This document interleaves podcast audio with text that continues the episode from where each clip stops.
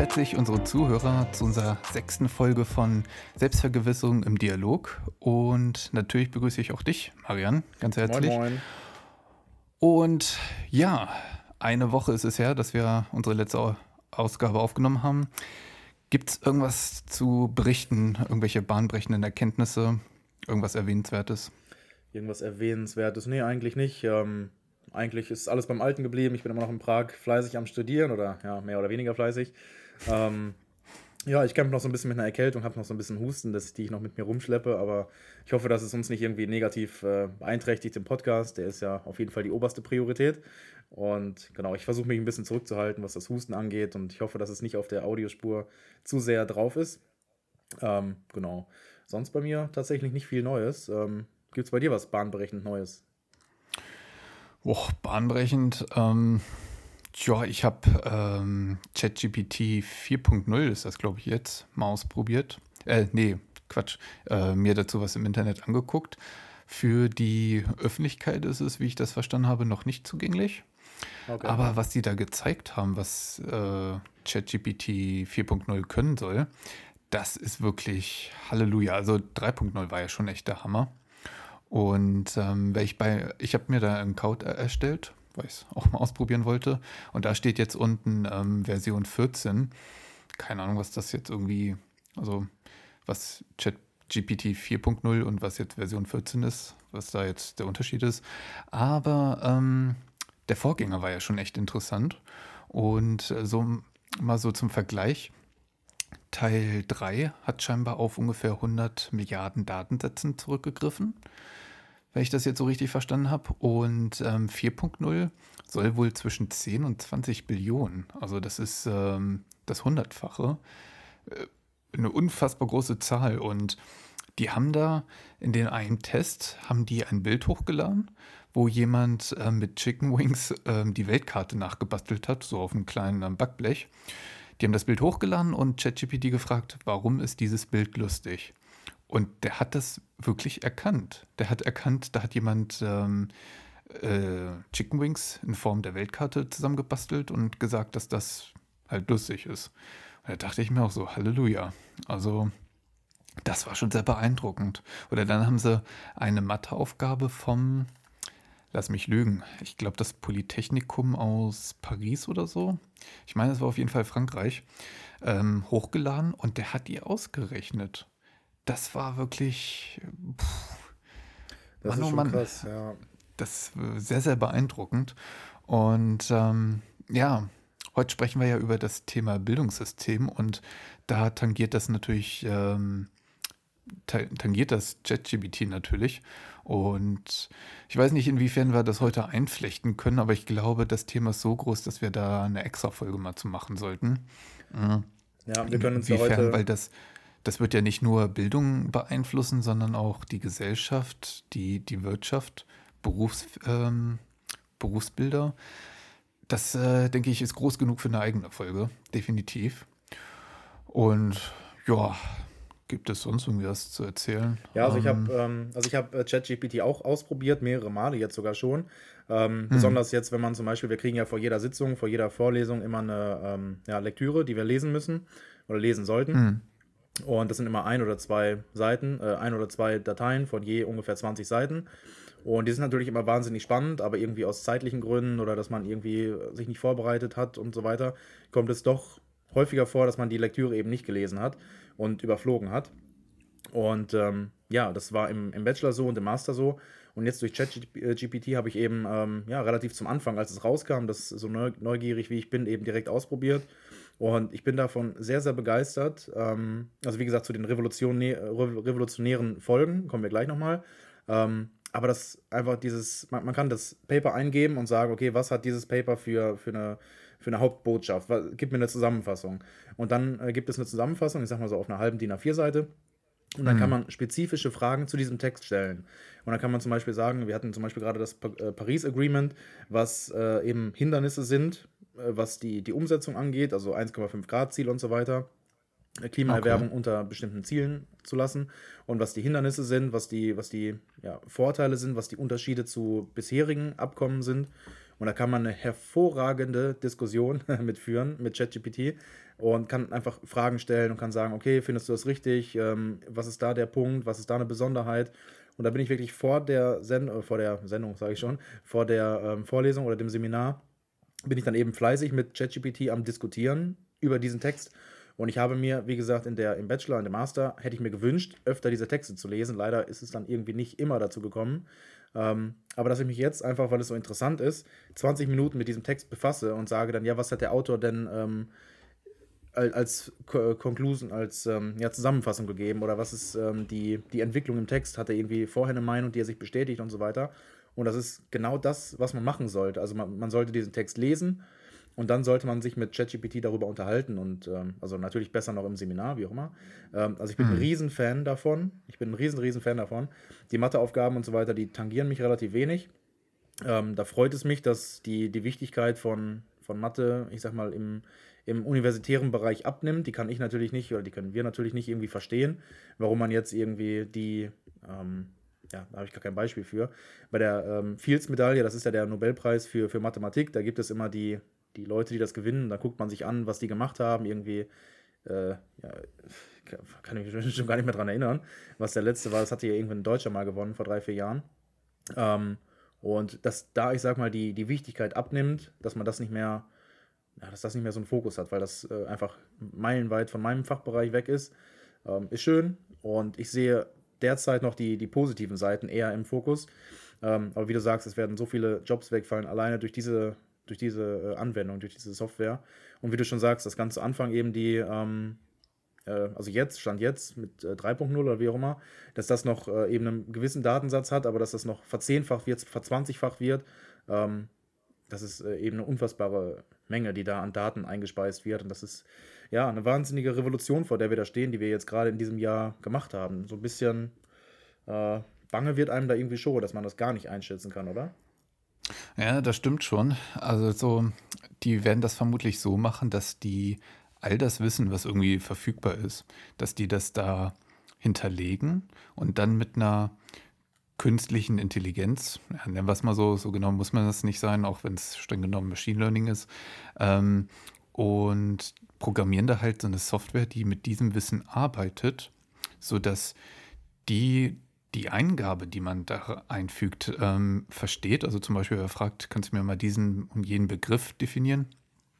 Dass diese Software das versteht und in diesen unfassbar vielen Datenmengen die beste Antwort rauszieht.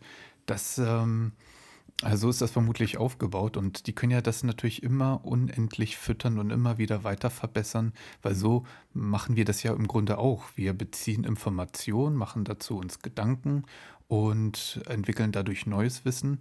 Und ähm, wenn man das nachbaut, softwaremäßig, kann man das natürlich auch ähm, mit dieser unfassbar großen Datenmenge, die es da draußen gibt, machen. Und ähm, ja, stellt sich natürlich die Frage, also noch ist die Software nicht so weit, weil ähm, sie hin und wieder halluziniert, so nennt man das.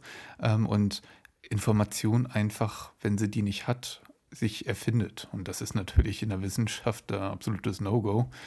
Ähm, und äh, wenn das alles rausgekürzt ähm, wird, stellt sich natürlich die Frage, wie sich das auf das menschliche Denken und Arbeiten auswirkt, wenn man ähm, das nicht mehr machen muss. Weil der Mensch kann natürlich nicht mal auf ein Prozent vermutlich das ganze Wissen, was wir momentan haben, zugreifen. Ähm, aber die Software kann das halt schon. Und da muss man dann gucken, ist das ähm, eher ein Konkurrent oder eine Unterstützung, sodass man sich auf kreativere Prozesse vielleicht ähm, fokussieren kann? Schwierig zu sagen. Auf jeden Fall ist es ähm, äußerst interessant, muss ich sagen.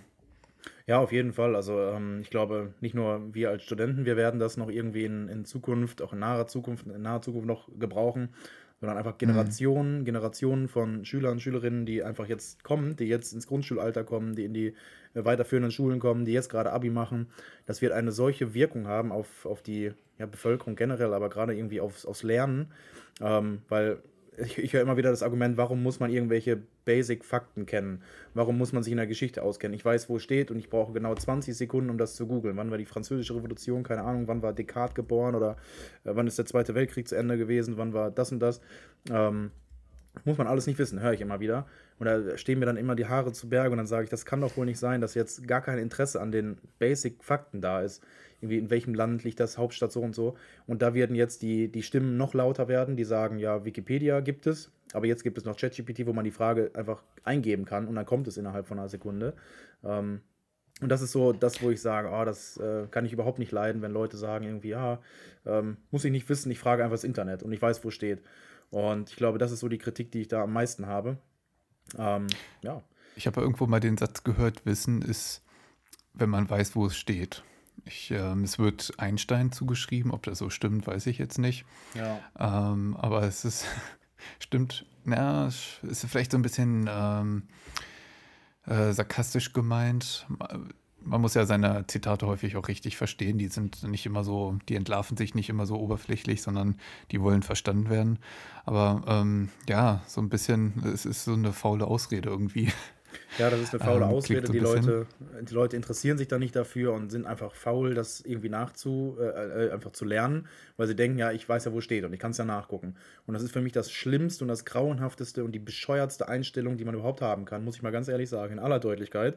Ähm, weil Wissen ist das, was man mit sich rumträgt, ohne nachgucken zu können. Ich will doch nicht im Gespräch, wenn es dann irgendwie heißt, ähm, ja, ähm, ich habe letztens die und die Doku geguckt, äh, sagt einem dann einer und sagt, ja, da kann man überhaupt nicht dran teilnehmen. Man hat gar kein Wissen über die Welt. Für mich hat man erst gelebt, wenn man wirklich was über die Welt weiß, wenn man ähm, ja, Bücher gelesen hat, wenn man Menschen kennt, wenn man einfach Erfahrungen gesammelt hat und nicht, wenn man dann sagt, ich weiß, wo steht. Und dann, und dann kann man sich wieder über, über Fußball unterhalten oder über den, was weiß ich, über einen Garten oder irgendwie sowas äh, Belangloses, was irgendwie so ein bisschen Spaß macht, aber wo man auch den Kopf zu 95 Prozent bei ausschalten kann. Da kann man sich dann weiter über, drüber unterhalten. Aber ja, die wichtigen Dinge, die finden doch da statt, wo man einfach drüber nachdenken muss, wo man seinen Kopf zu 100 Prozent anhaben muss, wo man sein Wissen preisgeben kann oder wo man alles an Wissen anwenden muss, um irgendwie mitzuhalten in einer Diskussion oder in einem Vortrag, in einem Seminar oder so, wo man seine ganzen Gehirnzellen anstrengen muss.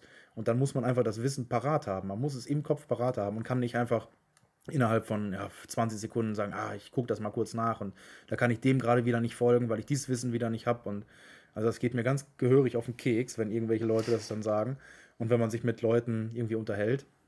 Vielleicht noch mal eine, ähm, ich hoffe, das kommt nicht allzu arrogant rüber, ich weiß es nicht, ich versuche das äh, äh, so zu formulieren. Wir haben ja jeden Dienstag ein Pub-Quiz ähm, und da geht es dann über ja, alle möglichen Themen. Und mit den Leuten, die hier im Auslandssemester von Erasmus sind, die werfen dann einfach, äh, die werden so wild durcheinander gewürfelt oder würfeln sich selber wild durcheinander und dann sitzt man am Tisch mit ähm, Leuten. Und letzten Dienstag sage ich es da auch wieder mit äh, Menschen aus äh, Finnland, mit Leuten, Spanien und so weiter. Ähm, einfach super toll. Und dann kamen Geografiefragen, Politik und Sport und so weiter. Und mir tat das ein bisschen leid, weil die konnten nicht so viel dazu beitragen. Und der ganze Abend war für die quasi, ähm, dass, dass sie sich, ich will nicht sagen, sie haben sich im Grund und Boden geschämt, aber sie haben dann, haben dann immer wieder gelacht und so weiter. Ja, da kenne ich mich ja gar nicht mit aus und so weiter. Und dann haben die, ich sag mal, die eine Hälfte, vier Leute haben diskutiert, ja, ist jetzt, wir mussten uns irgendwie über, ähm, ein Teil der Frage war, ob Kuba größer ist als Sri Lanka oder so. Und dann hat einer der vier Leute gefragt, die anderen vier, die sich nicht so ausgekannt haben, ja, was meint ihr, um die eben noch im, im Gespräch zu halten, weil die haben sich nicht beteiligt und haben sich komplett rausgezogen. Und dann mhm. sagen die, ja, ich glaube, Sri Lanka ist größer. Ja, ich weiß es, Kuba. Ich, und man hat denen einfach angesehen, dass sie gar nicht wissen, liegt das jetzt nebeneinander oder sind das irgendwie Nachbarländer? Sind die jetzt irgendwie auf dem gleichen Kontinent? Sind das jetzt Inseln oder nicht was? äh, und oh, da habe ich wirklich Gänsehaut bekommen und gesagt, das Ziel des Lebens sollte doch sein, einfach viel zu wissen und einfach viel von der Welt mitbekommen zu haben.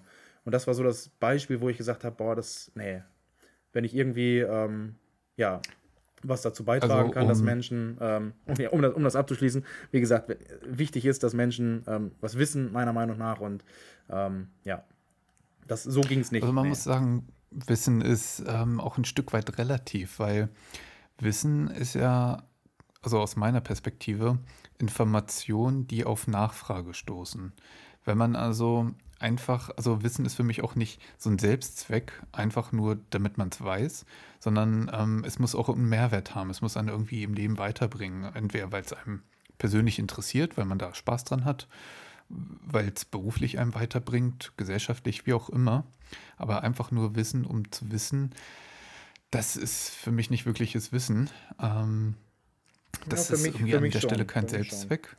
Und ähm, weil Wissen ist natürlich auch ein Stück weit relativ, denn ohne eine Nachfrage ist, ähm, sind das einfach nur Informationen. Aber wenn man mit den Informationen etwas anfangen kann, finde ich, werden sie erst zu einer ähm, wirklich zu wissen. Und jeder hat halt andere ähm, Interessen, andere, ja, Hobbys oder wie auch immer, wodurch andere Informationen relevant sind und andere ja, Informationen nachgefragt werden und damit natürlich anderes Wissen entsteht. Und ähm, einfach nur, um eine Allgemeinbildung zu haben, weiß nicht, ich kann das schon verstehen, wenn da Leute dann kein Interesse dran haben, weil zu wissen, ob jetzt Sri Lanka größer ist als äh, Kuba, das weiß nicht, damit sterbe ich jetzt auch nicht schlauer. Ja, das ist. Wenn ich darauf ähm, eine Antwort habe. Stimmt schon. Also das Wissen ist natürlich ähm, ja, belanglos. Man, man kann da wirklich nichts mit, mit tun. Und vielleicht ist dieses Wissen, ähm, welche Insel da größer ist, äh, vielleicht ist das, wird nie wieder gefragt und das ist total belanglos. Wie gesagt, kann ich verstehen. Ähm, aber was interessiert mich denn, ob äh, jemand danach fragt und ich das Wissen habe? Also ich, mich interessiert ja nicht, ob ich die, ich, ob, ob, ich, äh, ob ich der Person jetzt die Antwort geben kann oder ob ich da irgendwie angeben kann. Das will ich ja gar nicht. Ich will ja einfach von mir selber wissen, dass ich von der Welt was weiß. Und ob jetzt eine Person danach fragt und ich das beweisen kann, also ich will mich ja nicht beweisen, ich will es ja einfach nur wissen für mich, ich mache es ausschließlich für mich und ja, ähm, ich will dann einfach nur diese Informationen, man kann darüber streiten, ob es Wissen oder Information ist, klar, ich würde immer sagen, das hat einfach auch was mit Wissen zu tun, das sind nicht nur bloße Fakten, Informationen, sondern das ist auch im, im Kopf gespeichert und ich kann das verarbeiten. Ich kann das jetzt in den Prozess mit reinbringen und wenn, wenn man dann drüber spricht oder wenn man über irgendwas nachdenkt, kann man dann dieses Wissen äh, ja einfach anwenden in seinen Gedanken. Ähm, ja, wenn man das jetzt noch anwenden könnte, vielleicht ist das die, die äh, Konklusio daraus, äh, wenn man dieses bloße Wissen hat, finde ich das großartig. Wenn man es nicht hat, ist es irgendwie schade und schlecht, meiner Meinung nach. Wenn man es jetzt noch mhm. anwenden, mhm. wenn man jetzt das Wissen noch anwenden kann, wie du meintest, dann ist es natürlich Premium. Also das wäre natürlich das Beste, wenn man dann einen Vortrag hält und ah, den, ähm, die Verbindung kann ich noch machen und irgendwie Wissen weitergibt und so weiter, wenn man das dann einfach spontan weiß. Ähm, perfekt, wenn man im Beruf oder wenn man ja, mit dem Chef spricht und der befördert einen aufgrund seines Wissens oder so, das wäre perfekt. Also ja, deswegen kann Ja, weil nur, die Sache ja. ist, ähm, selbst wenn ich genauso viel wissen würde wie ChatGBT beispielsweise, ich ähm, wäre aber nicht in der Lage, neues Wissen hinzuzufügen oder mit diesem Wissen irgendwas anzufangen. Dann, dann ist man irgendwie ein inkompetentes Genie, wenn man das mal so ausdrücken will. Denn ähm, es bringt einen ja überhaupt nicht weiter und man bringt auch keinen Mehrwert in die Wissenschaft sozusagen. Und ähm, können wir gleich nochmal weiter ähm, vertiefen. Ich wollte nochmal eine Brücke zurückspannen zu ChatGBT. Vielleicht ist ja die Herausforderung jetzt, zu überlegen, wie man die richtigen Fragen stellt. Und nicht immer so die ähm, Aufgabe, ähm, das Internet zu durchforsten, Bücher zu lesen, sondern die richtigen Fragen zu stellen und darauf dann halt Antworten zu bekommen. Vielleicht ist das irgendwie eine Herausforderung, weil noch, ähm, wenn du jetzt ChatGPT fragst, was könnte ich dich fragen, dann ähm, wird da ja vermutlich nichts Bahnbrechendes bei rauskommen. Aber sich das selber zu überlegen, das ist vielleicht noch irgendwie ähm, eine wichtige ja, Sache. Die Herausforderung. Ja, über diesen, über diesen Begriff, dass man ähm, die richtigen Fragen stellen muss, da habe ich ähm, irgendwie schon öfter darüber nachgedacht. Ich habe das vor 10, 12 Jahren irgendwie das erste Mal gehört, über irgendwelche ähm, Vorlesungen, wo es dann über internationale Politik äh, ging. Ähm, und da hat einer gesagt, ja, man, man, muss die richtigen Fragen stellen und wissen, wer für Kriege verantwortlich ist und wer die, die Bösen sind und die Elite und so weiter. Ähm, da war ich mal irgendwie neugierig, in dem Bereich reinzuhören. Ähm, und das habe ich irgendwie nicht weiter aufgenommen, diese Frage irgendwie ähm, ja, richtige Fragen zu stellen. Aber rein theoretisch äh, bringt es mich halt auf den Gedanken, dass das wirklich teilweise wichtiger ist, weil man, wenn man die richtigen Fragen nicht stellt, dann weiß man gar nicht, wonach man sucht und was die Antwort ist. Und wenn man die richtigen dann Fragen man nicht auch halt stellt, halt nicht die richtige Antwort. Genau. Weil ChatGPT kann dir ja nur so gut antworten, wie du gut gefragt hast. Und ähm, ich glaube, ich bin auf diesen Gedanken, die richtigen Fragen äh, zu stellen, ähm, gekommen, als ich überlegt habe, was macht eigentlich ein Philosoph? Weil der kann ja an, nicht so wie ein Mathematiker seine Thesen beweisen. Der kann zwar argumentieren, das ist aber auch ein Stück weit ähm, subjektiv. Ja. Und ähm, da ist es, glaube ich, in der Naturwissenschaft ein bisschen objektiver. Da hat man ja Tests, ähm, Studien, ähm, Experimente, die das dann untermauern oder eben nicht. Aber in der Philosophie ist es, glaube ich, eher so, dass es auf die Argumentation kommt. Wie schlüssig ist die? Baut die aufeinander auf? Und ähm, da bin ich, glaube ich, drauf gestoßen. Denn das geht ja in der Philosophie ganz viel darum, die richtigen Fragen zu stellen. Ja. Und vielleicht auch wiederum diese Fragen zu hinterfragen. Zum Beispiel kann man natürlich die Frage stellen, was ist der Sinn des Lebens? So die Mutter aller Fragen. Ähm, und dann kann man aber auch fragen, warum stellt man sich diese Frage? Um, Genau. ähm, vielleicht ist das dann so ein bisschen mit gemeint. Ich finde das auf jeden Fall ein super Gedanke. Ähm, bevor wir uns da aber zu sehr fastbilden, würde ich gern zu unserem Hauptthema kommen, Bildungssystem. Genau, die, Ähm, die Verknüpfung können wir vielleicht äh, zu ChatGPT finden, ähm, dass wir beide, glaube ich, auf der Meinung sind, dass man solche ja, modernen Dinge mehr im Bildungssystem ver, ver, ähm, verwursteln soll oder einbringen soll. Ähm, genau, gehen wir zum Bildungssystem über, dass wir da ähm, alleine den, äh, den Bezug eben zu dem Vorhergesagten ähm, Genau, genau. genau finden, dass wir beide, glaube ich, auf der Meinung sind, dass man so ChatGPT, ähm, Tablets, ähm, ja, moderne Devices und so weiter im, im Unterricht und in der Schule generell mehr einbringen soll, oder? Das ist doch schon mal ein, ein gemeinsamer Grundsatz, würde ich sagen, oder? Das definitiv. Ähm, die Instrumente alleine werden vermutlich nicht die Wende bringen. Sie müssen natürlich richtig kommun- ähm, kombiniert und integriert werden. Denn äh, den Kindern einfach nur ein Tablet in die Griffel zu geben, das wird jetzt ähm, das Bildungsdefizit nicht korrigieren. Ähm, bevor wir da aber systematisch in die Thematik einsteigen, würde ich gern erstmal unterscheiden ähm, zwischen, also wir haben ja das Thema Bildungssystem und eben über Wissen gesprochen. Das müssen wir an der Stelle erstmal differenzieren, weil das wird häufig gern mal so ähm, synonym verwendet. Und da habe ich äh, die, bei der Recherche zu dem heutigen Thema ein ähm, schönes Zitat aus der Zeit Campus ähm, gefunden. Da hat eine Journalistin gefragt, was ist der Unterschied zwischen Bildung und Wissen? Und da hat Willems, ich hoffe, ich spreche den so richtig aus, ähm, wörtlich gesagt, also ich zitiere jetzt mal aus der Zeitung, Wissen vermittelt Können und gibt ein Instrumentarium. Bildung formt den inneren Menschen. Bildung hat eine moralische Komponente. Sie sagt, was gut und was weniger gut ist. Bildung heißt, das zu werden, was man schon ist, nämlich ein Mensch. Und ich bin da total ähm, konform mit. Also, das finde ich, ähm, trifft das hervorragend. Wie, wie siehst du das? Ähm, ich kann dem grundsätzlich äh, zustimmen. Ich würde sagen, dem kann ich zustimmen. Aber es ist eben so, dass man die. Ähm, äh, man kann es mich noch hören? Mein Mikro ist? Ja. Ja, okay. Ja, ich höre dich. Alles okay? Okay. Ähm, also ich kann dem grundsätzlich zustimmen. Ich muss ähm, halt immer sagen, Wissen ist für mich irgendwie die Grundlage von allem. Und das hat er ja auch gesagt. Ähm, es ist eben so, dass die ähm, äh, ja, das Wissen die Grundlage ist und dass der Fokus auf beides gelegt werden muss. Mm, Und dass man eben, das nicht immer Bildung sagt man immer so, ja, ich weiß, wo steht und so weiter, um da wieder drauf zurückzukommen. Und ich muss Bildung auch an irgendwas festmachen können. Weißt du, man kann nicht sagen, man ist gebildet, weil man jetzt das Abi in der Hand hat oder den Bachelor oder den Masterabschluss, dass man dann Ja. irgendwie gebildet ist, sondern es ist, ähm, man ist dann gebildet, wenn man irgendwie auch, ähm, ja, das an irgendwas festmachen kann, dass man einen gewissen, ein gewisses Niveau erreicht hat, weiß ich nicht. Also mir ist der Begriff, um das auf den Punkt zu bringen, mir ist der Begriff Bildung zu schwammig und zu undefiniert. Äh, und Wissen kann man irgendwie festmachen in einem, ja, ob es jetzt wieder dieses blöde Beispiel ist von einem Quiz oder so, aber dass man sich einfach ähm, ja, vergleicht und sagt, ähm, ich weiß da mehr. Ich bin natür natürlich nicht mehr ge gebildet oder so, natürlich nicht. Da muss man auf jeden Fall den Unterschied äh, sehen. Ähm, aber Wissen ist immer noch eine Grundlage und auch wichtig für Bildung. Ähm, natürlich sollte Bildung irgendwie das Ziel sein und nicht nur blö äh, blödes, graues, staubiges Wissen und so weiter, Info Info Informationen zu kennen. Aber Hm. ja, das geht irgendwie Hand in Hand, aber Bildung ist mir irgendwie zu schwammig. Deswegen, ähm, ja, es Wenn ich das äh, mal bildlich, ähm, so wie ich mir das vorstelle, mal bildlich darstelle, dann ist für mich Wissen so ein bisschen die Rohmasse, so ein Ton, die Rohmasse vom Ton und ähm, die Möglichkeit, aus diesem Ton eine Vase oder was auch immer zu töpfern, das ist für mich Bildung. Weil ähm, Wissen braucht man, um jemanden zu bilden. Denn das ist so ein bisschen das Instrument, der Rohstoff, womit man jemanden dann wirklich bilden kann. Aber Wissen allein, das, das, das ähm, weiß nicht.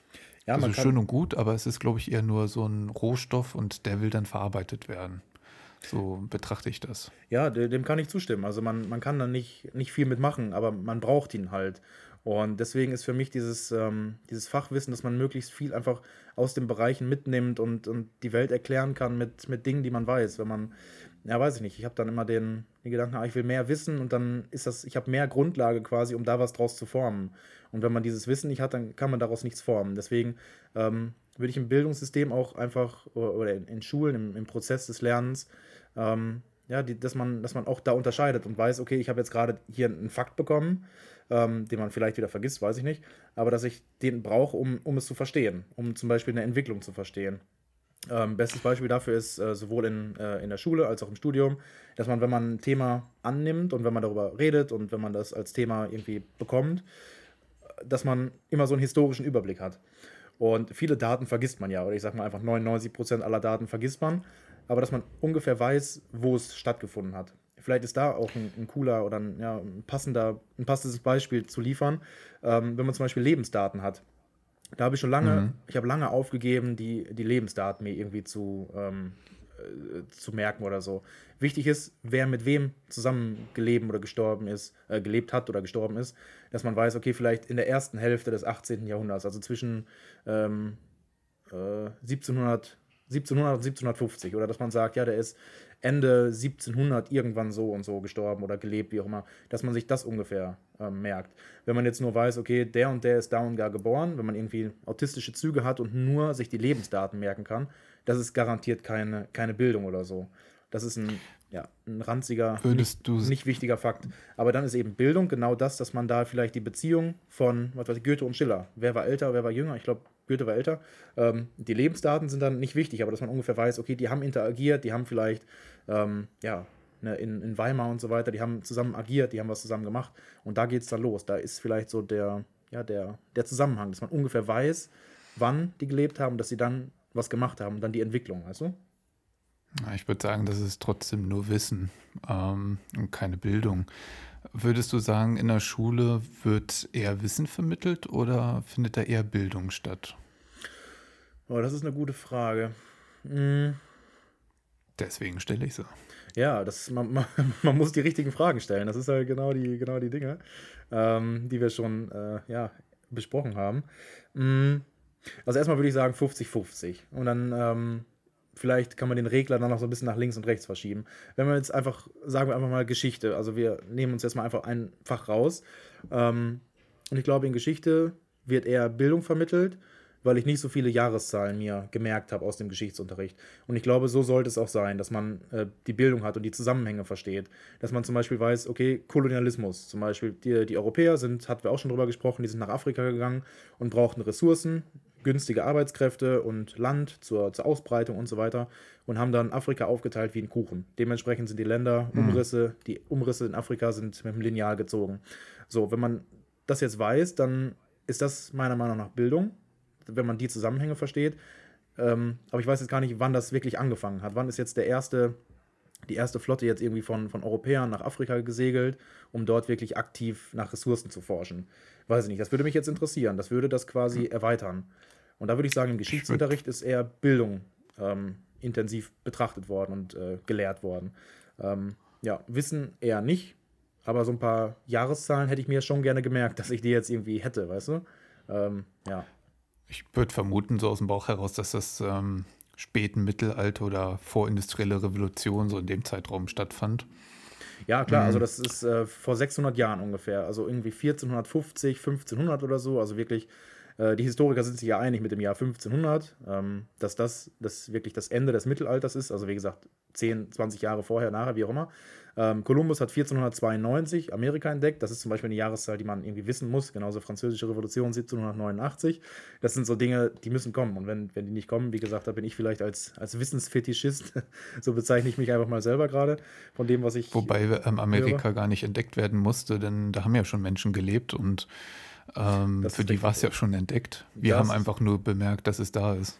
Das ist richtig, das ist äh, eine Kritik. Das war jetzt gerade Bildung, das zu sagen, ähm, weil wir ja die eurozentrische Sicht haben und dass die Geschichte irgendwie immer von den Siegern geschrieben wurde und das waren die letzten 2000 Jahre waren das die Europäer und äh, aus unserer Sicht wurde Amerika entdeckt. Natürlich äh, gab es das schon vorher und natürlich ist Live Ericsson irgendwie schon, ich glaube 1200 irgendwas von äh, Norwegen, Island, Grönland äh, auf die Spitzen von Kanada ge gegangen.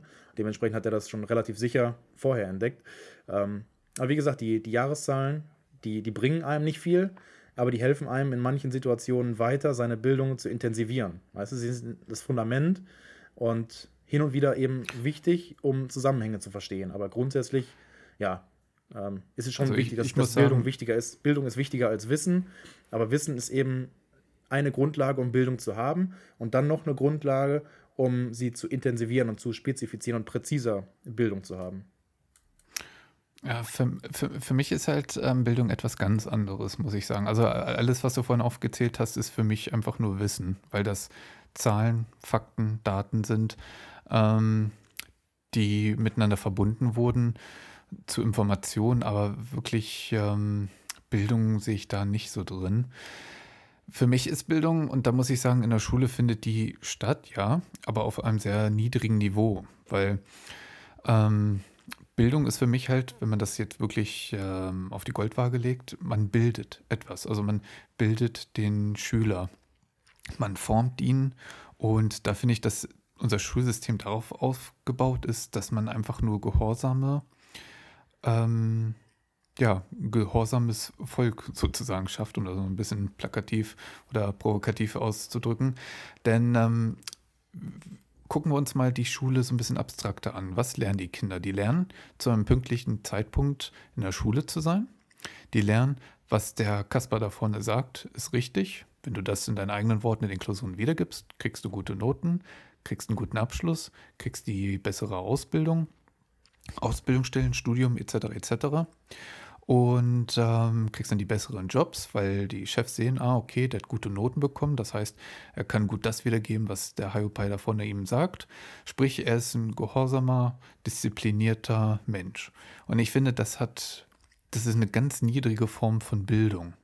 Ähm, für mich ist Bildung eher, dass man guckt, wenn man jetzt so sagen will, ich vergleiche das gerne mit äh, immer Metaphern, wenn wir jetzt Kinder als einen Rohdiamanten betrachten, dann finde ich, ist die Aufgabe des Lehrers, ihn so lange zu schleifen, bis das Wertvollste aus diesem Stein herausgeholt ist, der ganze Schmutz abgeklopft ist und dass wirklich ein strahlender Diamant am Ende rauskommt. Und nicht eben das, was der Lehrer oder das System in ihm sehen will, sondern das, was in dem Diamanten drinsteckt, dass man das herausholt durch Schleifen und wie auch immer. Und dass man da wirklich einen souveränen, selbstbewussten Mensch herausholt. Mm, das finde ich wäre die höchste Form der Bildung. Aber die findet bei uns nicht statt. Und da ist die Frage natürlich, warum findet das nicht statt?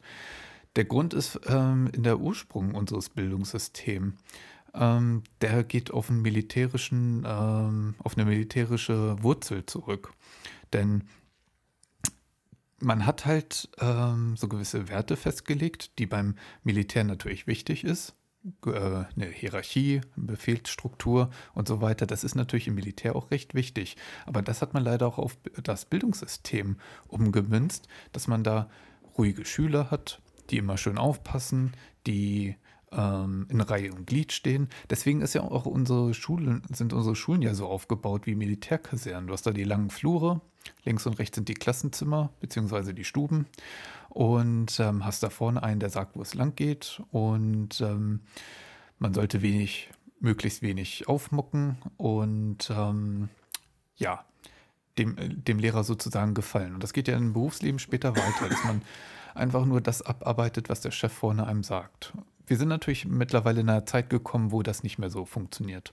So bis in die ja, 80er, 90er hat das äh, vermutlich ganz gut funktioniert, aber es ist immer so von Jahrzehnt zu Jahrzehnt äh, weniger geworden, weil die Menschen mehr Mitsprache haben wollen. Und das finde ich, müsste man in der Schule auch mehr machen, dass man ähm, wirklich ein Bildungszentrum da errichtet und nicht einfach nur irgendwelche treu doofen Gefolgsleute, die ähm, am besten noch ich weiß nicht, ob ihr das auch in der Schule noch hattet, aber wir mussten halt immer noch aufstehen und den Lehrer begrüßen. Ich dachte mir immer so, ja, soll ich vielleicht noch salutieren? Oh, okay. Ja, das Und ähm, ähm, das, das, da sieht man einfach noch die, ähm, die Nachwirkungen des militärischen Drills, so, vermutlich aus Preußen. Ähm, ja. Und deswegen bin ich, ich will nicht sagen verabscheuen, das ist so ein hartes Wort, aber ich ähm, kriege echt das Kotzen bei unserem Bildungssystem. Ja, interessant. Und, also das, äh, ähm, das würde ich erstmal alles. Das sind so meine ersten Gedanken. Ja, ja, die, äh, die Gedanken würde ich erstmal äh, aufnehmen und würde sagen, zum, zum Teil oder zum Großteil kann ich dem äh, erstmal zustimmen. Ich versuche das so ein bisschen mal zu, zu strukturieren. Also wie gesagt, die, hm. ähm, die Anlage, das, das Physische, sage ich mal, also wie das aufgebaut ist, ähm, irgendwie langer Gang, nicht irgendwie freudig bemalt oder so, sondern irgendwie grau in grau und so ein bisschen, ja, einfach, dass es da sein muss mit dem langen Gang, Flure und links und rechts dann eben die, ähm, die Klassenzimmer. Das ist, ich sag mal, aus, aus äh, logistischen Gründen auch gemacht worden. Also natürlich zum Militär, um, ähm, um äh, Gefolgsleute heranzubringen. Wie gesagt, das ist komplett außer Zeit gefallen. Das braucht es überhaupt nicht mehr.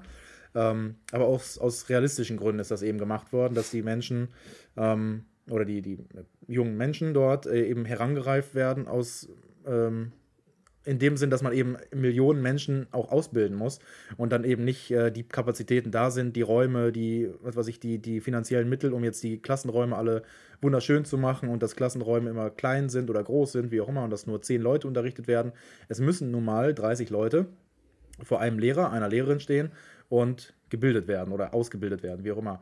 Das heißt, das ist erstmal so ein, ähm, so ein Ding, natürlich wäre es schöner, wenn die, die Räume größer sind und die Klassen kleiner sind und vielleicht von zwei, drei Lehrern, Lehrerinnen unterrichtet werden. Ähm, das ist natürlich klar. Und ich glaube, dass ähm, siehst du das ein bisschen ein, dass das, also dass der, dass die Kritik quasi an der, an den Gebäuden, die militärisch waren früher, dass das heute nicht so schnell geändert werden kann aus, aus logistischen Gründen, einfach von den Kosten her.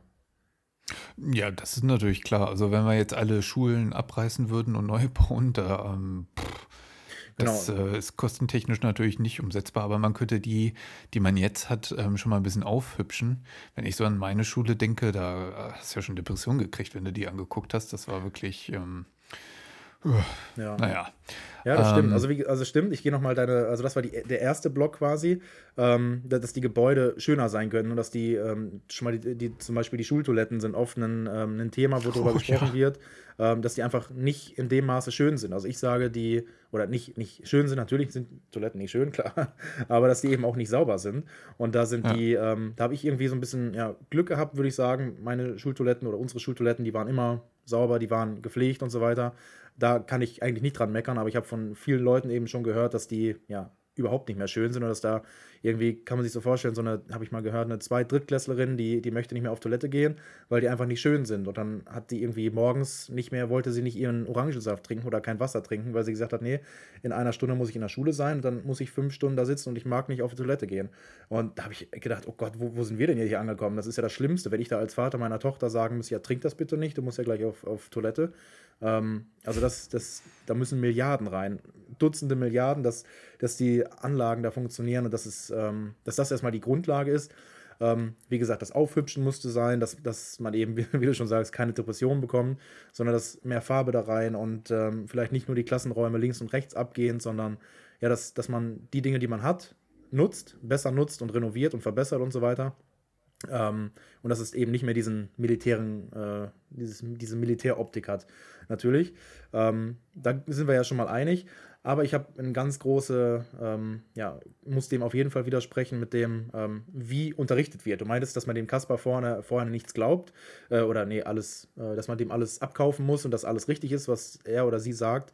Ich würde sagen, Bildung ist eben genau das, dass man eben nicht alles glaubt, was einem gesagt wird, sondern dass man souverän ist und mündig ist und dass eben, dass man jeden einzelnen Satz, den einem diese Autorität vorne sagt, dass man die kritisiert und dass man die hinterfragt und sagt, ist das richtig oder nicht? Und dass man das erstmal in sich aufnimmt und dass man bei jedem Ding einfach überlegt, bei jedem Satz überlegt, stimmt das jetzt oder nicht? Ähm, und dass man eben mündig wird und gebildet genug ist, um das zu hinterfragen, dass man dem eben nicht alles glaubt. Und ich glaube auch, dass die Schul, ich nenne sie einfach mal Schulmanager, die über den Lehrern noch sitzen, irgendwie die äh, Gebietsleiter, wie nennt man den nochmal, die äh, Rektoren? Weiß ich nicht. Die, die bitte? Direktoren? Ähm, ja, nochmal eine Nummer höher. Also ich sag mal, die im Kultusministerium, die die äh, in den Ländern, die die Schulen managen und die die Bildungssysteme feststellen. Und, ja, Studienrat. Ich glaube, das trifft schon sehr, sehr gut ähm, dass die auch genau das wissen. Die wissen, die Schüler, die Schüler, die sollten nicht alles glauben, was die Lehrer einem, einem sagen, sondern die, die sollten das kritisieren. Und bei, bei mir hatte ich vielleicht auch in Geschichte und Deutsch und äh, ja, den guten Fächern irgendwie, ähm, da hatte ich mal gute Lehrer, gute Lehrerinnen, denen, die gesagt haben, okay, das äh, stimmt nicht alles, was ich hier sage, sondern das ist das, was ich weiß. Das sind auch viele Meinungen dabei. Ich kann nicht neutral sein. Ihr müsst euch eine eigene Meinung bilden und diesen Begriff der Mündigkeit. Man muss mündig sein, ähm, die Meinung und das, das Gesagte als das zu erkennen, als Meinung und als Gesagtes und als Wissen, was nicht definiert sein kann oder was nicht feststehen kann. Ähm, Aber das muss ja auch erstmal beigebracht werden. Ähm, dieses kritische Denken, das, das kommt ja nicht ähm, von ungefähr. Das muss ja erstmal geübt werden. Ja, natürlich. Und ähm, vor allen Dingen muss es da auch eine Kultur für geben, für kritisches Denken. Und da gibt es halt immer noch so alte Lehrer vom alten Schlag, die ähm, da weniger offen für sind. Und äh, das finde ich halt, ähm, da, das, da geht so viel bei Flöten, weil dann ähm, prägen die sich das auch fürs Berufsleben ein und sind dann irgendwie nur willenlose Befehlsempfänger. Und ja, äh, zu dem Punkt ähm, mit, ähm, oder nee, ähm, hast du dazu noch was zu sagen, bevor ich einen neuen Gesprächsstrang aufmache?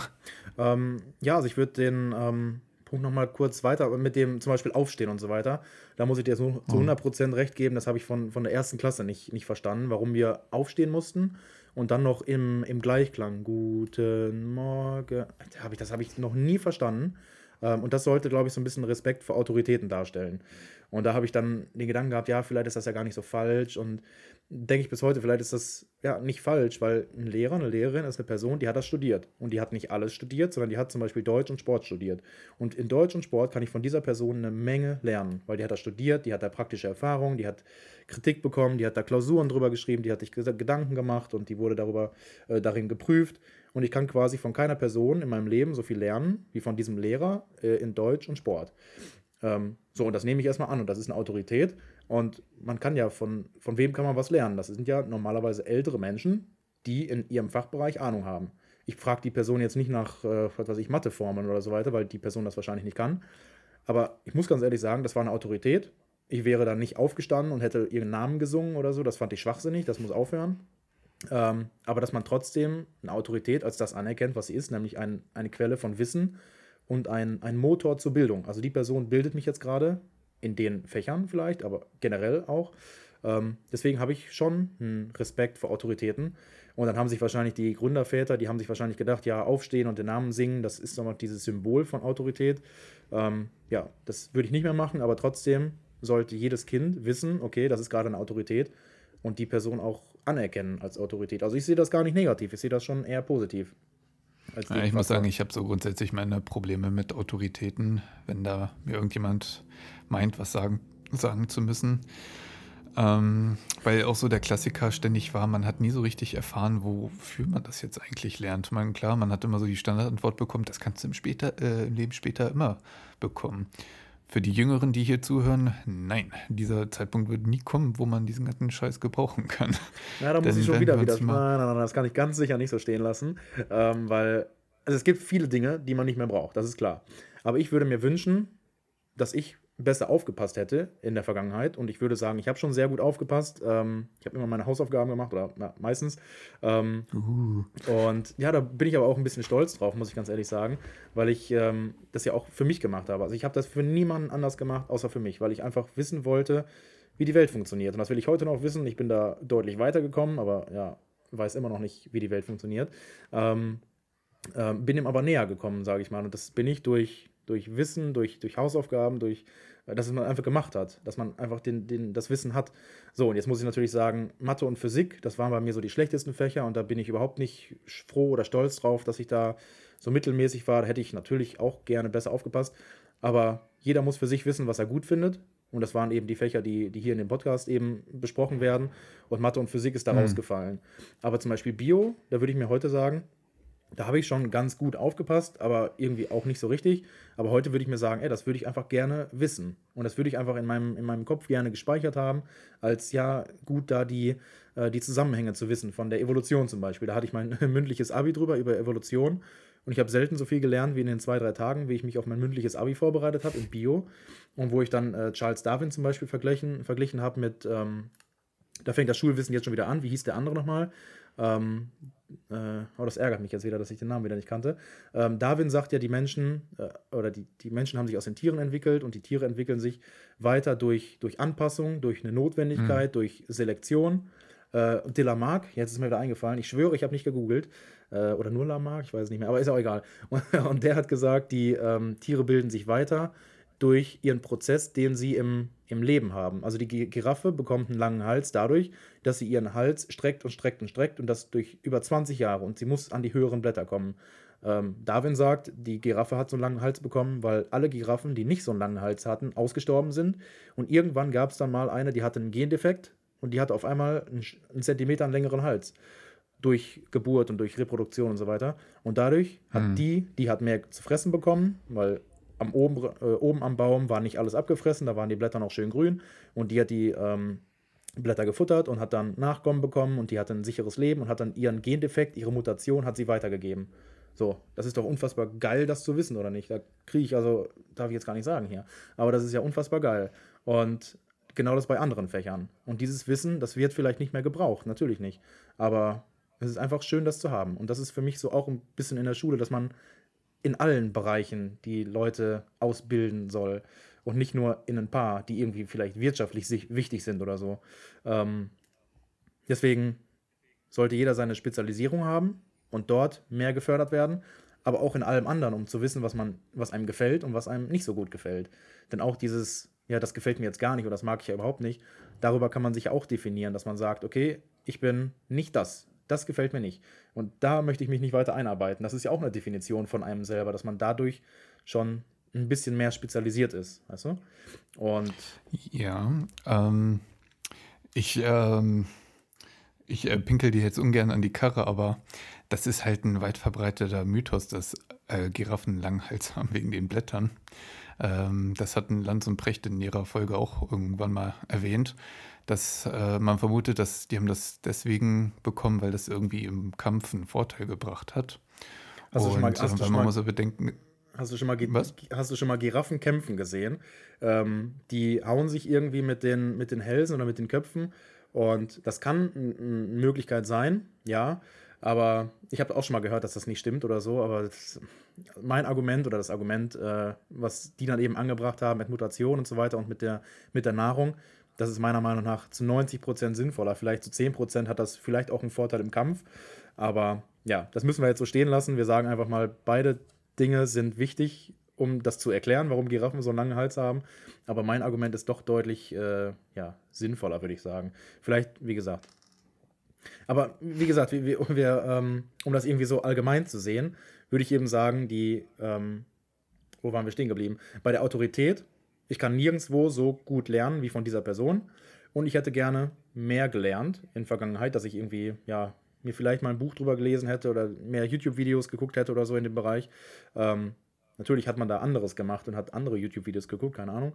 Ähm, aber um jetzt seine, seine eigene Schulzeit zusammenfassen zu können, muss ich sagen, ich hatte ähm, immer Respekt vor den Lehrern, Lehrerinnen natürlich und habe dann viel gelernt dadurch. Und ich habe in den Bereichen eben viel von den Leuten gelernt, die, äh, ja, die das studiert haben und da Wissen drin hatten. Und ich äh, würde einfach mal so zusammenfassen, dass ich vor Autoritäten oder dass ich Autoritäten sehe als Personen, die mehr Wissen haben und mehr gebildet sind in dem Bereich und dass ich was von deren Bildung in genau diesem Bereich äh, was abhaben möchte. Aber dass man, mhm. äh, dass du das vielleicht so ein bisschen negativ siehst im, im, militärischen Kontext, okay, da ist eine Autorität, der muss ich zuhören, ähm, ich darf das nicht hinterfragen, ich muss komplett äh, Gehorsam leisten und so weiter. Das ist natürlich auch falsch. Aber da würde ich äh, einfach unsere Meinung so ein bisschen verbinden und sagen, ein bisschen Respekt ist gut, oder na, nicht ein bisschen, aber viel Respekt ist gut, aber garantiert kein, äh, kein Gehorsam und kein Hinterfragen. Also vielleicht siehst du es ein bisschen zu negativ, ich sehe es ein bisschen zu positiv. Ähm, man müsste den Leuten eben äh, ja, zuhören und das aufnehmen, was sie sagen, aber garantiert nicht als, als geschrieben und als, als Gesetz oder so. Ähm, ja, und. Ich, ich würde gerne zu dem Punkt kommen, ähm, was die Aufgabe von, ähm, von Schulen ist, also im Sinne von Lehrplänen. Denn ich fände, also Schule ist zum einen eine sehr gute Institution, wo, wo Gleichberechtigung stattfinden kann, wo unabhängig, unabhängig vom Elternhaus jedem Kind die Möglichkeit gegeben werden kann, Teil der Gesellschaft zu werden. Ähm, den Aufstieg zu schaffen und so ein bisschen, ja, eine vernünftige Startposition jedem zu bieten. Und ich fände halt so Dinge, folgende Punkte finde ich viel wichtiger, wenn man die in der Schule unterrichten würde. Und zwar, ähm, wie man Kindern beibringt, herauszufinden, was die mögen, wofür sie sich interessieren, was deren Begabung ist, wie man denen beibringt, darin besser zu werden, wie man positives oder nützliches Wissen vom unnützen Wissen unterscheidet. Und äh, im Grunde, dass man denen das Lernen lehrt und ähm, wie die halt ja ihr Potenzial lernen zu entdecken und nutzbar zu machen, um ja, das, das ähm, wie, wie ich in dem Zitat vorhin gesagt habe, um ähm, wirklich zu einem Menschen heranzureifen, zu einem souveränen Menschen. Und ähm, das fände ich wäre ein ganz wichtiger Block. Und ich bin auch gegen diese Dreiteilung in Haupt-, Real- und Gymnasium. Denn ähm, so einfach ist das, glaube ich, nicht, Kinder zu unterteilen, sondern ich glaube, ich würde eher danach gehen, ob jemand sich eher für Kunst und Kultur interessiert, für Handwerk, für Naturwissenschaften ähm, oder wie du für Geisteswissenschaften. Und Sozialwissenschaften. Ähm, und dass man, Sozialwissenschaft dass man, eher noch. Aber ja, äh, weiter. Ja, und ähm, dass man da eher einteilt und so nach ja, nach, nach na, Branchen kann man nicht so sagen, also so eher nach äh, Wissensgebieten unterteilt und darin ähm, die Kinder unterrichtet. Ich glaube, das wäre viel sinnvoller, als ähm, wenn man jedem den gleichen Kram vorsetzt, wo es nur schwer zu vermitteln ist, dass die davon irgendwas haben. Ähm, weil es gibt so eine schöne, ähm, das ist ein Comic, habe ich gesehen, äh, nee, nicht Comic, wie heißt das nochmal? Ähm, Komme ich jetzt nicht drauf. Meme? Jedenfalls ging es darum, ähm, da war ein Fuchs, glaube ich, der hat sich als Lehrer ähm, dargestellt und vor ihm standen die Schüler. Ein Elefant, eine Giraffe, ein Affe und ähm, eine Ente, glaube ich. Und die Aufgabe war, wer als erstes den Baum hochklettert, kriegt eine Eins. Es ist natürlich klar, dass der Affe da so einen gewissen Vorteil hat. Und ähm, genauso ist unsere Schule auch. Jeder hat unterschiedliche Fähigkeiten, aber alle kriegen die gleichen Aufgaben. Und dann entsteht dieses, dieser falsche Eindruck, wenn man eine schlechte Note bekommen hat, dass man ein dummer Mensch wäre. Aber es ist einfach nur nicht die richtige, der richtige Bereich, in dem man ist. Wenn man, wenn wir jetzt die Nützlichkeit einer Giraffe danach bemessen würden, wie schnell sie auf den Baum klettern kann, würde man ja sagen, ja, die ist nutzlos, kann man nicht gebrauchen, ist blöd und weg damit. Ähm, und das ist grundsätzlich einfach falsch. Man, muss, ähm, man darf nicht die Kinder zu irgendwas reinformen, also reinquetschen, sondern man muss ähm, das, wofür die Kinder halt sind, das, das da rausholen. Ähm, da gibt es so ein schön, also schönes Zitat, äh, Kinder wollen nicht wie Fässer befüllt werden, sondern wie Fackeln entzündet. Und ähm, das finde ich, trifft das ganz gut.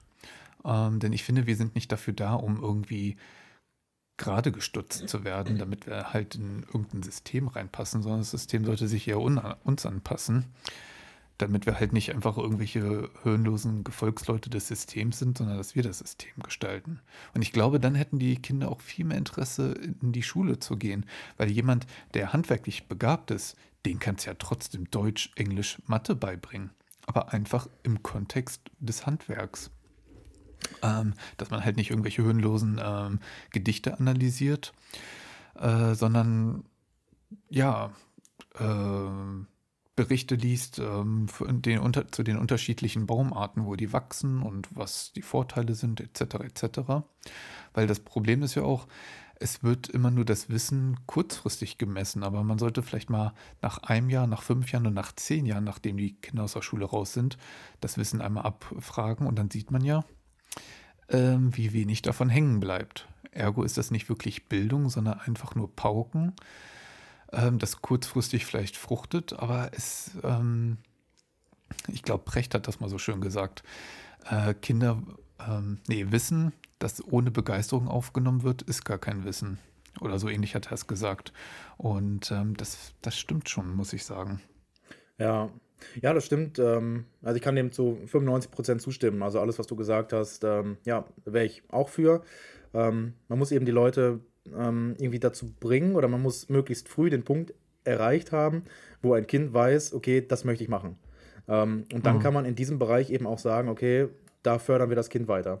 Ähm, aber das ist eben schwierig. Also wir wissen ja beide, wir sind jetzt Mitte 20, 30 und ich, ich habe Kumpels, die sind 35, 40 und die sind genau in dem Punkt, dass sie sagen, ja, will ich das jetzt machen oder nicht? Die wissen sich überhaupt nicht zu helfen und wissen, also wissen sich zu helfen, aber die haben alle einen Job und so weiter und sind zufrieden mit dem, was sie machen, ähm, mhm. aber wissen eben nicht, ob es das ist. Und dass man da jetzt als Kind, wenn man sagt, man äh, geht in die Grundschule mit sechs, ab wann soll man das denn wissen, ob man ein Handwerker wird oder ob man Professor wird für Sprache? Also alles, was du sagst, ist richtig. Ähm, oder Mehrheit, ähm, ein Großteil, das, was du sagst, ist richtig. Dass man natürlich, sobald die Person weiß, was sie machen will, kann man sie in diesem Bereich ähm, weiterbringen, natürlich. Aber bis man das erstmal weiß, da ist erstmal eine ganze Zeit vergangen. Und in dieser Zeit, wo das Kind nicht weiß, was möchte ich machen, was möchte ich werden, ähm, da muss man eben alles, muss man die ganze Bandbreite des Lebens, des Wissens, die normal in der Schule leider noch in Fächern unterrichtet wird, aber die ganze Bandbreite von Fächern, die muss dargeboten werden. Gesagt, okay, die, du analysierst jetzt Gedichte, ähm, ob dir das gefällt oder nicht, du machst es einfach, um es einfach mal gesehen zu haben. Ich zum Beispiel, ich war einer der einzigen äh, Typen in Deutsch, die Gedichtsanalyse und Analyse von Büchern spannend fanden, muss ich ganz ehrlich sagen. Und jedem, dem ich das sage, der sagt, oh Gott, du warst einer davon. Äh, da gab es ja in jeder Klasse irgendwie zwei von 30 oder so, die das gut fanden und der Rest hat aufs Blatt gekotzt. Und da sage ich, ja, aber ich habe es gemacht und ich fand es irgendwie cool, ich fand es total spannend und es hat mir bis heute nicht, also ich würde schon sagen, dass es mir weitergeholfen hat, aber ich habe natürlich nie wieder irgendein Gedicht analysiert. Ich analysiere gerne die, die Lyrics, äh, die Songtexte von Songs und interpretiere da was rein, was äh, vielleicht drinsteckt, vielleicht nicht. Ähm, ja, und das hat mir, hat mir aber Spaß gemacht, das hat mich weitergebracht. In der nächsten Stunde habe ich dann ähm, Parabeln berechnet in Mathe oder in Physik und das hat mir dann wieder nicht so viel Spaß gemacht und dann haben wir in Sport danach Fußball gespielt und das hat mir wieder Spaß gemacht.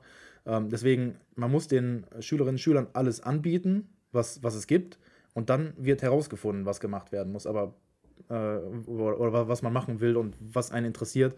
Aber bis das erstmal der Fall ist, ähm, dauert es. Und so lange muss man eben alles anbieten.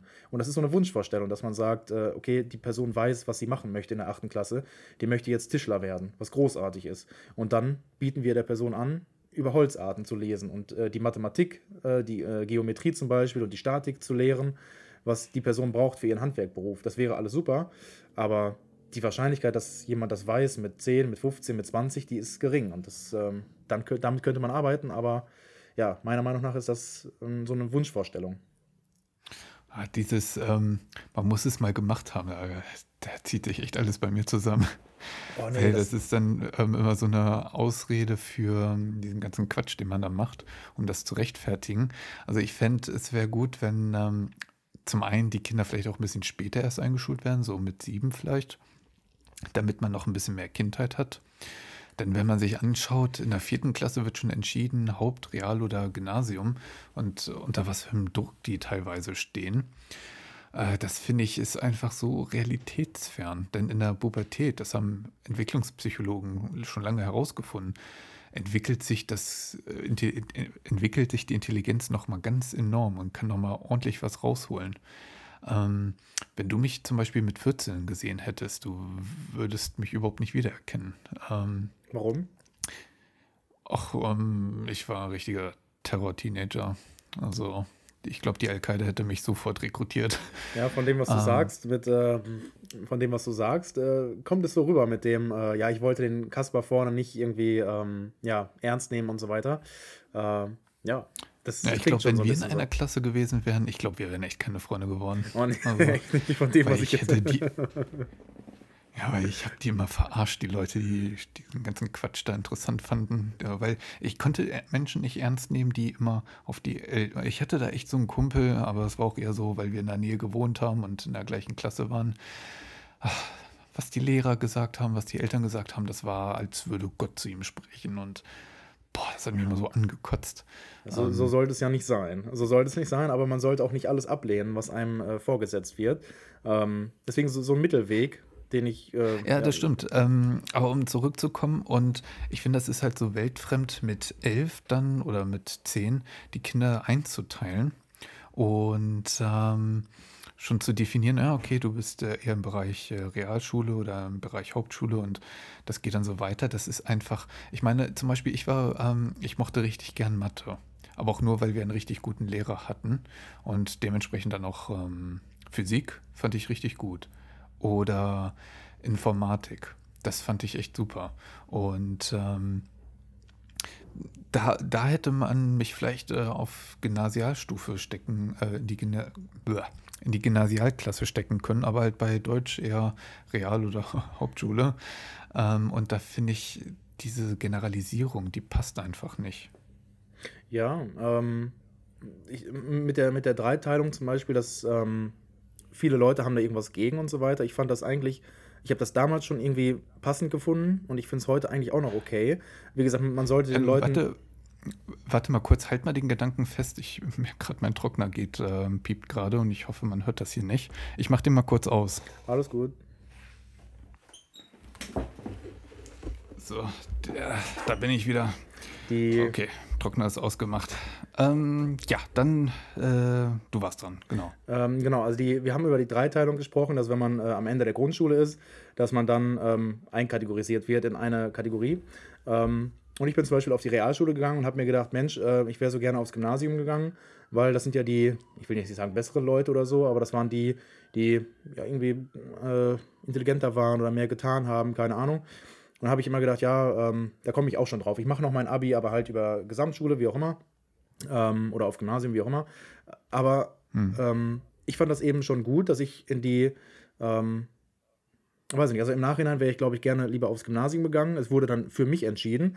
Wie gesagt, es haben andere entschieden und man kann nicht als Zehnjähriger ähm, selber entscheiden, auf welche Schule man geht. Also das müssen andere über einen treffen. Ähm, und also wie gesagt, für mich wäre, glaube ich, äh, hätte ich, glaube ich, gerne mehr gemacht an irgendeinen, ja, äh, keine Ahnung, ich hätte dann, glaube ich, Latein lernen müssen, da hätte ich, glaube ich, auch keinen Bock drauf gehabt. Ähm, aber ich habe mich so, äh, weiß ich nicht, also ich war ganz zufrieden und so weiter und ich bin eigentlich, weil ich die meisten Freunde hatte, in, ähm, die dann auch in die Realschule gegangen sind, bin ich auch in die Realschule gegangen. Das heißt, für mich war das eigentlich genau der, ähm, der Freundfaktor, sage ich mal. Ähm, aber da hat sich dann relativ schnell rauskristallisiert, und das ist bei Realschulen nicht generell der Fall, dass das eben die werden oder die, die Menschen, die eben mehr Spaß an was Handwerklichem haben oder an, an Tätigkeiten, die eben nicht irgendwelche Führungspositionen sind, sage ich mal. Und im Gymnasium, mhm. im Gymnasium sind dann die, die ja, ähm, studieren gehen, ähm, Professoren werden oder irgendwelche Führungspositionen vielleicht übernehmen, wie auch immer. Ähm, für mich war das alles okay. Und mh, mm, ich war damit immer zufrieden und bin heute auch noch zu, äh, zufrieden damit, dass man sagt, okay, wir, wir wissen ungefähr, wo, es hingeht. Und du hattest eben gesagt, ja, wenn jemand Handwerker werden will, dann sollte der auf die und die Schule gehen. Wir sollten die, die Schuleinteilung nach der Grundschule nach, nach den Interessen wählen. Wenn jemand Handwerker werden will und so weiter, da muss ich doch aber ganz klar sagen, das ist doch der Fall. Also Realschulen sind eher für Menschen, die äh, praktische arbeiten und die Gymnasium eher für Leute, die theoretischer im Büro arbeiten. Wie auch immer, wenn man die Unterscheidung mal treffen kann, die man natürlich nicht so einfach treffen kann. Aber das ist doch gut und, und richtig. Und die Gesamtschulen sind dann eben für die Leute, die ähm, eher praktisch arbeiten auf Realschulniveau, aber die dann eher auch noch Abi machen wollen und die vielleicht studieren wollen. Und deswegen ist eine Gesamtschule dafür da, dass man eben die Möglichkeit lässt, noch zu studieren. So, und den Weg bin ich gegangen über, über, über den Bereich, so dass man dann noch das Abitur hinterher gemacht hat. Und da weiß ich gar nicht, warum die Aufteilung so schlecht ist und so negativ gesehen wird. Das sagst nicht nur du, sondern das sagen irgendwie alle. Und die Hauptschule wurde abgeschafft, weil da wurde dann ähm, wurden negative Begriffe drüber gesagt, dass ja, das Haupt, ein Hauptschulabschluss heute schon nichts mehr ist. Aber die Leute sind sich nun mal sicherer, dass die eben was Handwerkliches machen. Ich habe einen riesen Respekt vor dem Handwerk, deswegen weiß ich gar nicht, warum das so, so negativ gesehen wird. Ähm, also wird nicht negativ gesehen, aber dass die Hauptschulen irgendwie abgeschafft wurden, das ist ja seit fünf, sechs Jahren, glaube ich, in Deutschland so. Ähm, für mich war das immer, das sind äh, Menschen, die eben kein Interesse an irgendwelchen Gedichtsanalysen haben oder an, an der Theorie von Geschichte von 1500, 1600. Ähm, hm. Und das ist vollkommen okay. So, und deswegen, die wissen, die wissen eher, was aus ihnen wird und die Gymnasiasten, die werden eben eher Studierende oder die studieren eher. Und deswegen finde ich die Aufteilung eben auch in dem Bereich richtig, dass die Bereiche schon mal so ein bisschen abgesteckt werden, wo gesagt wird, okay, du wirst jetzt eher das oder eher das. Und das kann man ja noch komplett ändern. Und das ist ja eben dann der positive äh, Bereich im dritten Bildungsweg. Man kann, selbst wenn man Hauptschule hat oder Realschule, kann man alles noch werden. Und deswegen sind ja keine, es sind ja keine Wege zugestellt. Oder? Ähm, also die Unterteilung in Hauptreal und Gymnasium findet ja nicht statt, ähm, weil jemand eher handwerklich begabt ist, sondern eher danach, ähm, wie fleißig derjenige in der Schule ist. Und was haben und, die Eltern ähm, gemacht? Also natürlich muss man auch noch die ähm, Sozialisation und die, wenn die Eltern jetzt Professoren sind, dann geht die Person, geht das Kind grundsätzlich eher, grundsätzlich eher aufs Gymnasium und so weiter. Das ist natürlich klar. Also das ist auch nochmal genau. bedacht, ne? Ja, das sieht man ja in den Statistiken. Je, ähm, dass Kinder aus bildungsfernen Familien seltener studieren gehen als ähm, Kinder, wo die Eltern auch studiert haben also auch Akademiker sind. Ja. Und da, da, das ist natürlich ein sehr äh, schwerwiegender Einfluss. Und ähm, ich finde halt, ähm, ja genau, deswegen die Unterteilung schlecht, weil, ähm, wie gesagt, es wird ja eher danach gegangen, wie fleißig derjenige in der Schule ist. Und ich finde, Fleiß ist jetzt nicht, klar ist es nicht unwichtig, aber das ähm, sagt jetzt nicht so viel über jemanden aus, weil zum Beispiel kann ja jemand der handwerklich begabt ist, ähm, auf Gymnasialniveau, also wirklich ähm, Höchstleistung im äh, Möbelbau beispielsweise erbringen. Und ähm, deswegen, ich finde, ähm, nur weil man aufs Gymnasium geht, ist man jetzt nicht irgendwie besser, sondern einfach nur äh, gut darin, fleißig zu sein und äh, das zu futtern, was der Lehrer ihm vorsetzt und weniger darüber, ob jemand gut in irgendwas ist. Mm. Deswegen, ich fände es eher sinnvoll, wenn man, äh, wir brauchen natürlich eine Grundschule, wo gelehrt wird, so der komplette Grundstock, lesen, schreiben, rechnen und dass man darin richtig gut wird. Und ähm, dass man das Ganze auch praxisnah übt. Also beispielsweise, wenn du jemandem die Grammatik beibringst, dann ist es eher schwachsinnig, Einsatz im Präsens dann durch die ganzen Zeitformen einmal durchzurattern. Futur 1, Futur 2, Plusquamperfekt und ähm, Präteritum etc. etc. Das ist uninspirierend. Es ist viel sinnvoller, wenn man Bücher liest, in denen solche Sätze vorkommen. Das prägt sich viel besser ein und man hat das Ganze mit einer interessanten Geschichte verknüpft. Ähm, aber das erstmal dazu. Und dass man in der Grundschule so Projektgruppen hat, wo man ähm, schon mal abstecken kann. Interessiert derjenige sich eher für was Handwerkliches oder eher für was Naturwissenschaftliches, für Informatik und so weiter. Dass man das die ganze Grundschule lang erstmal durchnudelt und äh, dann ähm, Schwerpunkte setzt. Die, die sollten natürlich auch immer ein bisschen ähm, wie heißt es, dass man die vielleicht im Laufe der Zeit immer noch mal ein bisschen anpassen kann, ähm, falls äh, man sieht, ah, okay, ich will doch lieber in dem Bereich.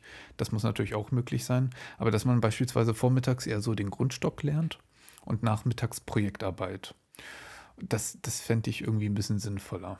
Das ähm, wäre auch irgendwie praxisnah, weil in der Schule lernt man ja irgendwo eine Art Generalist zu sein und wir, wir brauchen wirklich keine Generalisten, sondern Spezialisten das wäre so, deswegen kritisiere ich auch so diese Dreiteilung ja. des Schulsystems. Also keine Generalisten, ähm, würde ich schon mal zustimmen. Mm, ja, also ne, wobei man es auch wieder unterschiedlich sehen kann. Also wenn jetzt jeder nur spezialisiert ist in seinem speziell in seinem speziellen Bereich, dann wird auch nicht irgendwie die Welt besser gemacht. Dann ist jeder irgendwie Experte in seinem Bereich und dann äh, ja, haben die Menschen gar nichts mehr miteinander zu tun. Deswegen wäre mein Wunsch, dass wir Generalisten haben, die gleichzeitig spezialisiert sind. Okay, das ist jetzt die, die beste, also macht natürlich auch keinen Sinn, das so zu sagen. Aber dass Menschen ja. die Grundlagen haben in allen Bereichen und in einem Bereich spezialisiert sind, aber trotzdem die Grundlagen haben. Meiner Meinung nach ist bei dem, was du sagst, die, die Grundlagen in anderen Bereichen, die man nicht mehr macht, ähm, da ist die Bildung irgendwie weniger wichtig als in dem Bereich, was äh, irgendwie die Person machen will. Aber wenn jetzt eine Person ähm, ja, Konditor ist, dann ist doch auch wichtig, dass er nebenbei Musik hört und dass er weiß, äh, welche Musikepochen es gab oder so, dass er ungefähr Warum? da sich äh, zurechtfinden kann. Es ist nicht notwendig für den Beruf, also ganz sicher nicht. Ähm, aber die Person, wir wollen doch vollständig gebildete perfekte Menschen machen, um einfach mal diesen Begriff perfekte Menschen äh, reinzubringen, obwohl es den natürlich nicht gibt. Aber wir wollen die Menschen doch möglichst gut machen. Wir wollen sie doch möglichst gebildet machen, möglichst wissend und so weiter. Warum? Ja, weil das doch wohl. Was, das, ist das Ziel dahinter? Weil das doch das Ziel von, von Bildung sein soll, dass man die Menschen gebildet macht. Und Bildung hat man meiner Meinung nach nicht in einem Bereich. Das ist ja ungefähr ein Common Ground, den wir haben, dass man äh, Bildung nicht in einem Bereich hat, sondern dass man generell gebildet ist und weitergebildet ist. Und dass es eben auch Bildung gibt in, ja, in verschiedenen Bereichen, wie auch immer man das sieht. Also, ähm, dass ein Mensch gebildet ist. Man kann zum Beispiel nicht gebildet sein, wenn man ein absoluter Spezialist ist. Also die, die, die Idealform davon, dass man sich nur damit auskennt, in Mathe Parabeln zu berechnen. Und dann kann Was man zum Beispiel Parabeln nicht. In, in der Mathematik. Naja, die äh, hattest du nicht so eine Parabel, also ein Geodreieck und eine Parabel musste ich immer mitbringen. Ähm, das ist zum Beispiel x, x hoch 2, ist glaube ich eine Parabel, wenn man die äh, grafisch abbildet. Also eine, ein U mit aufgespreizteren äh, Enden. So. Ja, ist ja auch egal. Okay. Auf jeden ist ja egal. Auf jeden Fall ist das, äh, kann man, wenn man nur das macht, irgendwie nicht, nicht gebildet sein. Also gebildet ist irgendwie alles. Das ist so ein Potpourri an allem, aber dass man dann mündig ist und souverän ist und dass man, äh, du hast das eben so schön gesagt, wie man ähm, Begabungen findet und die und sich verbessern kann, aber auch das Lernen lernt und dass man eben Dinge weiß, wie man, wie man sie sich beibringt, dass man nicht dass, man, dass einem nicht Dinge beigebracht werden, sondern dass man, wenn man gebildet ist, dann weiß man, wie man sich selber Dinge beibringt. Also hundertprozentig, kann, kann ich hundertprozentig unterstreichen. Ähm, und das sollte gelernt werden und gelehrt werden. Ähm, ja, und eben so ein, so ein Maß an Spezialisierung und Generalisierung, also das ist immer so ein bisschen schwammig, das zu sagen, aber das ist so ein, so ein Mittelding, wäre halt gut, weißt du? Und das ist dann nicht, du willst dann eher die Spezialisierung haben und ich bin eher so der Generalist, der dann sagt, ich möchte eher generalisierte Menschen haben. Äh, natürlich ist beides irgendwie falsch und beides ist richtig. Ja. Jetzt weiß ich, was du meinst. Ich habe verstanden Fabeln. Also ich habe die beiden Begriffe miteinander verwechselt und so. ähm, nicht verstanden, was eine Fabel in der Mathematik sein soll. Aber nee, jetzt, ähm, so. jetzt der Groschen gefallen.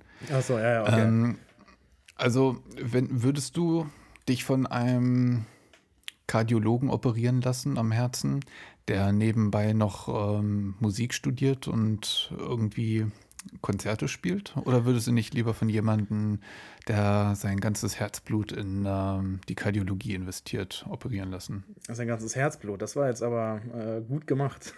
Nein, also. Ja, stimmt, fällt mir auch gerade auf. ähm, ja, also für mich wäre es natürlich besser, wenn er äh, sein ganzes Herzblut in die Kardiologie steckt und nicht irgendwie noch einen Nebenbeiberuf hat. Ist natürlich klar. Das heißt, Spez Spezialisierung ist essentiell, um in seinem Beruf gut zu sein und seinen Beruf gut zu machen.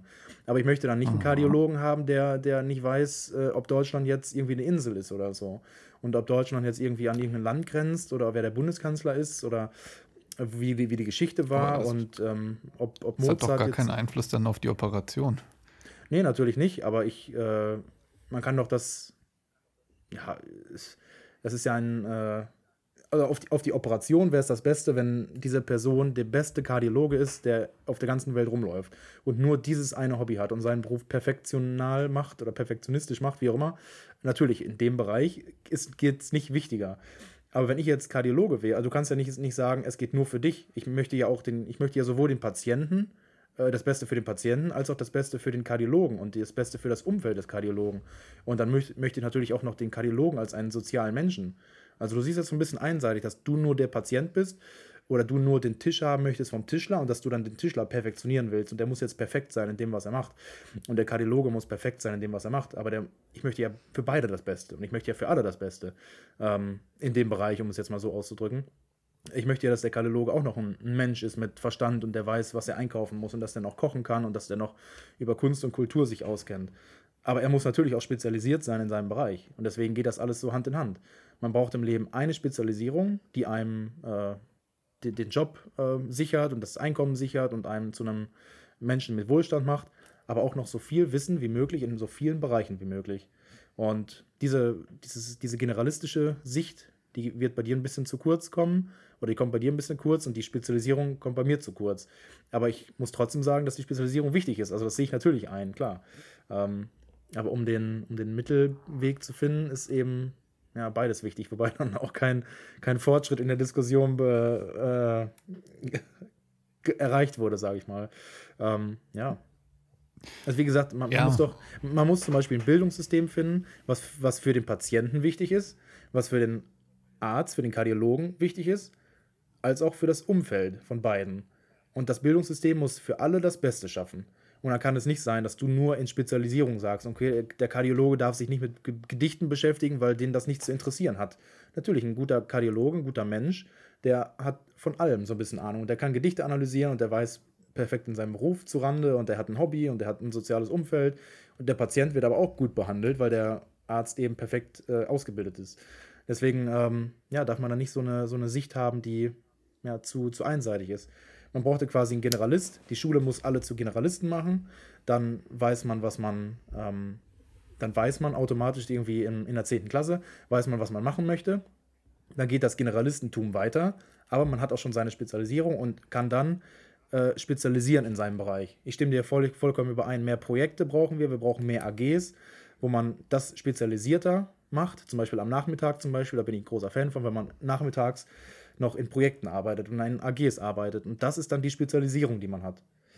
Dass man das vielleicht, ja, je früher spezialisieren ist besser und mehr Praxis und so weiter, gebe ich dir ja völlig recht. Das ist äh, natürlich notwendig und, und sinnvoll und das brauchen wir auf jeden Fall. Und äh, ja, man darf aber nicht vergessen, dass eben, ja, auch wenn du den Spruch nicht magst, aber man muss alles mal gemacht haben. Das ist alles zur Bildung wichtig, muss ich ganz ehrlich sagen. Also das ist zu, zum, zur Vollständigkeit. Also ich möchte ja die, den Menschen vollständig und intelligent und wissend und so die, die humanitären Grundbedürfnisse oder Grundlagen, die, die sollte jeder Mensch irgendwie mitbekommen.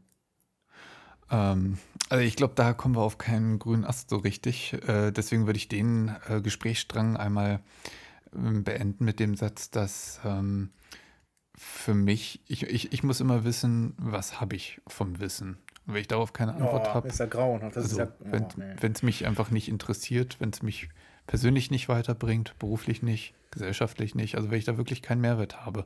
Das ist vielleicht auch so ein bisschen eine BWLer-Krankheit bei mir. Immer ähm, zu wissen, was habe ich davon? Nichts, gut, dann können wir das streichen. Und, ja. ähm, eine, sehr ist, äh, eine sehr rationale Sicht. Also, dass man sagt, ähm, sehr rational, ich weiß das gerade, okay, brauche ich das, brauche ich das nicht. Und dass man so einen so Trichter hat, ähm, so einen, ich sag mal, zweiseitigen Trichter. Man hat entweder, ich merke mir das jetzt, weil ich es brauche, oder ich vergesse es innerhalb von 0,1 Sekunden. Und äh, ja, ist ein bisschen schade, aber ja, muss ich natürlich annehmen, dass, dass es so ist und dass es Menschen gibt, die, die so denken. Ja, ist nicht meins, aber akzeptiere ich natürlich. Sehr schön, das wollte ich hören. ähm, ja, de dementsprechend müsste natürlich auch der Lehrplan von Lehrern angepasst werden. Ähm, den Punkt wollte ich mir hier aus meiner Liste äh, streichen, weil da, da würde jetzt nicht wirklich viel mehr Wissen bei rauskommen. Was aber wichtig wäre, ähm, die Anforderungen an die Ausbildung von Lehrern. Da muss ich sagen, weil halt ein äh, guter Kumpel von mir, der wird jetzt Lehrer für das ähm, sehr beliebte Fach Mathe und Physik. Da haben wir uns ja alle ein Bein ausgerissen, dass wir da pünktlich äh, zum Unterricht kommen. Ähm, und äh, da habe ich das ja die ganze Zeit mitbekommen, was der lernt. Und da muss ich sagen, davon wird er so gut wie nie was im Unterricht anwenden, weil du lernst ja nicht das im Mathestudium, was du dann später unterrichtest, sondern äh, Hochschulmathematik. Also im Grunde eigentlich nur logisches Denken wird trainiert, aber auf einem verdammt hohen Niveau. Ja. Und ähm, da frage ich mich, das ist dann natürlich kein Wunder, dass es ähm, Mathelehrermangel gibt, weil wenn du wirklich das Mathestudium absolvierst, da schlagen sich Versicherungen, Banken, Unternehmen sich darum, dich zu bekommen. Da wird natürlich keiner diesen dödeligen Beruf des Lehrers annehmen, ähm, wo du viel weniger verdienst. Und da fände ich, sollte viel mehr der Fokus auf Pädagogik gesetzt werden und dass man das, was man später unterrichtet, auf Hochschulniveau durchnimmt. Also wenn man ähm, zum Beispiel Geometrie, dass man da jetzt nicht ausrechnet den Flächenhalt vom Kreis, das, äh, das sollte man können, sondern dass man da halt schon hochkomplexere Sachen Unterricht ähm, äh, durchnimmt und ähm, dass man halt so den Matheunterricht, äh, das Mathestudium an äh, den Lehrerberuf mehr anpasst, fände ich. Denn ähm, dass man dann auch den Fokus eher auf Pädagogik setzt und ähm, das, das fände ich einfach viel realistischer, weil dann würden, glaube ich, viel mehr ähm, auf Lehramt studieren und weil es dann nicht so schwierig ist. Und ähm, ja, äh, wie, wie, siehst du das? Ähm, ja, finde ich auf jeden Fall auch sinnvoll. Ähm, ich habe auch in meinem ähm, Freundeskreis jemanden äh, studiert Mathe und möchte dann Grundschullehrerin werden und muss sich aber mit Dingen auseinandersetzen, die über Abiturlevel hinausgehen. Und äh, mhm. äh, das kritisieren wir auf jeden Fall auch seit, seit, seit Tag ein, Tag aus. Weiß ich gar nicht, warum das so sein muss. Ähm, wie gesagt, das ja, ist komplett sinnlos. Wenn man das auf andere Bereiche über, überträgt, glaube ich, dass das in anderen Studiengängen auch so ist, bei der Lehr Lehrer, Lehrerinnenausbildung, dass wenn man Deutsch unterrichtet, Geschichte, Sport, wie auch immer, dass man dann Dinge wissen muss, die man nie wieder anwendet. Ähm, ja, da wäre es besser, wenn man das Praxis, praxisnäher ähm, unterrichtet, ähm, wenn man es weniger, ja, weniger von dem unterrichtet, was man nie wieder braucht. Ähm, ich sage ja auch nicht, dass ähm, das ist irgendwie gut, das mal gemacht zu haben. In jedem Bereich und in der, in der kleinsten Nachkommastelle, in jedem Seminar vielleicht und so weiter. Also, ähm, also als Mathematiker gilt es nicht, als schön das mal gemacht zu haben, wenn es in die Spezialisierung der Spezialisierung der Spezialisierung reingeht. Ähm, das könnte meiner Meinung nach wegfallen. Natürlich muss man das nicht machen, wenn man dann Grundschulkinder unterrichtet. Ähm, da wäre auf jeden Fall ein Konsens, wenn wir sagen, ähm, das wäre besser, wenn die Ausbildung dann vielleicht kürzer ist und nicht bis ins Detail irgendwas ge gelehrt wird, was äh, die Kinder noch nicht mal nachfragen können. Ähm, ja, und vor allen Dingen, ähm, dann hätten wir mehr Lehrer, dann könnten wir kleinere Klassen ähm, einrichten. Und ja. Ähm, vor allen Dingen, ich, ich sehe auch, ähm, im Ref kriegt man ja dann ganz viele Unterrichtsbesuche. Und du musst wirklich jeden Scheiß vorbereiten, ausformulieren, begründen, warum du den Unterricht genau so gestaltest. Also du wirst da wirklich bis ins kleinste Detail auseinandergenommen. Und das, das ist halt so weltfremd. Wenn ich mir manchmal meine Lehrer angucke von früher, da frage ich mich, wie habt ihr die Zulassung eigentlich bekommen? Ähm, das wirklich, die Ausbildung ist so brutal und teilweise wirklich weltfremd. Also ich fände da irgendwie sinnvoller ähm, mehr Pädagogik und ähm, das, was man in, bis zur 12. oder 13. Klasse unterrichten kann, dass man das einfach auf einem sehr hohen Niveau durchnimmt und dafür sehr intensiv, fände ich sinnvoller. Und ähm, Genau, dann könnten wir auch kleinere Klassen bekommen, dann ist es auch nicht so unruhig und dann haben auch die Lehrer vermutlich bessere Nerven, als wenn man da die ganze Zeit so 30 Leute aufeinander hocken hat. Und äh, was natürlich auch wichtig wäre, dass ähm, du kannst dich ja, wenn du auf Lehramt studierst, das ganze Studium in die hinterletzte Reihe verpieseln. Eigentlich müsste man dieses Reden vor Gruppen viel mehr üben und das von Anfang an, um zu gucken, ist das was für denjenigen oder macht er sich sofort nass, wenn er da vorne steht. Ähm, gut, das ist das gleiche Problem im Jurastudium, aber das ist ein anderes Thema. Ähm, ja, also ich muss sagen, die Ausbildung von Lehrern ist irgendwie so ein bisschen weltfremd. Und das könnte natürlich ein Grund sein, warum wir auch so einen Lehrermangel haben. Ja, ja, kann ich äh, nur so unterstreichen. Also das, das in dem Bereich waren wir uns jetzt komplett einig von dem, was du gesagt hast ähm, ja, dass man mehr Lehrer ausbildet, dann gleichzeitig kleinere Klassen bekommt und dass man, wenn man die, die Menschen im, ähm, im Pädagogikunterricht und im Vermitteln, wie das geht und im Vorne reden, ähm, vorne stehen und reden, wenn man dort mehr Praxis hat und mehr, mehr Können und mehr, ja, einfach die, die Dinge an die Hand bekommt, wie man jetzt die Leute anfixt und wann hört einem einer zu, wenn man gut redet, wenn man gute Rhetorik hat, dass das alles in die Seminare Richtig. mit einfließt. Also hundertprozentig kann ich äh, eigentlich nur noch mal doppelt unterstreichen. Ähm, hatte ich auch letztens irgendwie nochmal gehört. Ich hatte einen, einen Vortrag gehalten und hatte dann keine Karteikarten, weil ich, auch wenn ich Karteikarten gebräucht hätte, habe ich es eben ohne versucht, um mich quasi selber ins kalte Wasser zu schmeißen und sagen, okay, ich muss das jetzt können, ich muss meine, ähm, meinen Vortrag im Kopf haben und nicht auf Karteikarten. Ähm, und hatte er gesagt, ja, an ein, zwei ähm, Sachen hat man gemerkt, eine Karteikarte wäre jetzt sinnvoll gewesen, aber ich finde es gut, dass sie es ohne versucht haben. Und ähm, also hatte ich sofort die Pro und Contra ähm, vor, die ich mir oder äh, gesagt bekommen, die ich ähm, mir selber schon überlegt hatte. Und hat er gesagt, dass er irgendwie auch mal mit äh, Lehrern in Kontakt kam und dass die sich irgendwie im, im Master, Anfang Master, dass die da immer noch Vorträge gehalten haben wie, wie Kleinkinder. Weil, wie, wie du eben sagtest, die haben sich dann ans, ans äh, ja, in die letzte Ecke verpieselt, haben mitgeschrieben, haben vielleicht ihre Klausuren gut geschrieben. Aber dann hat man die vor die Klasse gesetzt und dann haben die gesagt, i, das sind ja Kinder, das, die wussten gar nichts. Und äh, also kann ich vollkommen unterstreichen. Wenn mehr Praxis ist, ähm, ja, ist auf jeden Fall besser. Das heißt, höhere Ansprüche an die Lehrerausbildung, gleichzeitig mehr Praxis, ähm, ja, mehr Spezialisierung auch in dem Bereich, dass sie die perfekten Expertinnen, Experten sind in ihrem Bereich und kein Kind da sitzen kann und sie was fragen kann, was sie nicht beantworten können. Also Das war immer wichtig, dass, äh, Ja, und ich glaube, das ist Vor wichtig, sollten ja. die vielleicht auch so ähm, Schauspielunterricht nehmen, denn du musst die Kids wirklich unterhalten können. Ja, Man muss richtig. sich, man, man kann von Kindern nicht erwarten, dass man sagt, ähm, nee, es geht um die Inhalte, die musst du, ähm, äh, die musst du verstehen. Da kannst du nicht erwarten, dass da jemand ähm, den Pausenclown spielt. Das ist ungefähr so, als würdest du jeden Tag Reis essen. Klar, es macht dich satt, aber wirklich ähm, Bock hast du auch irgendwann nicht drauf.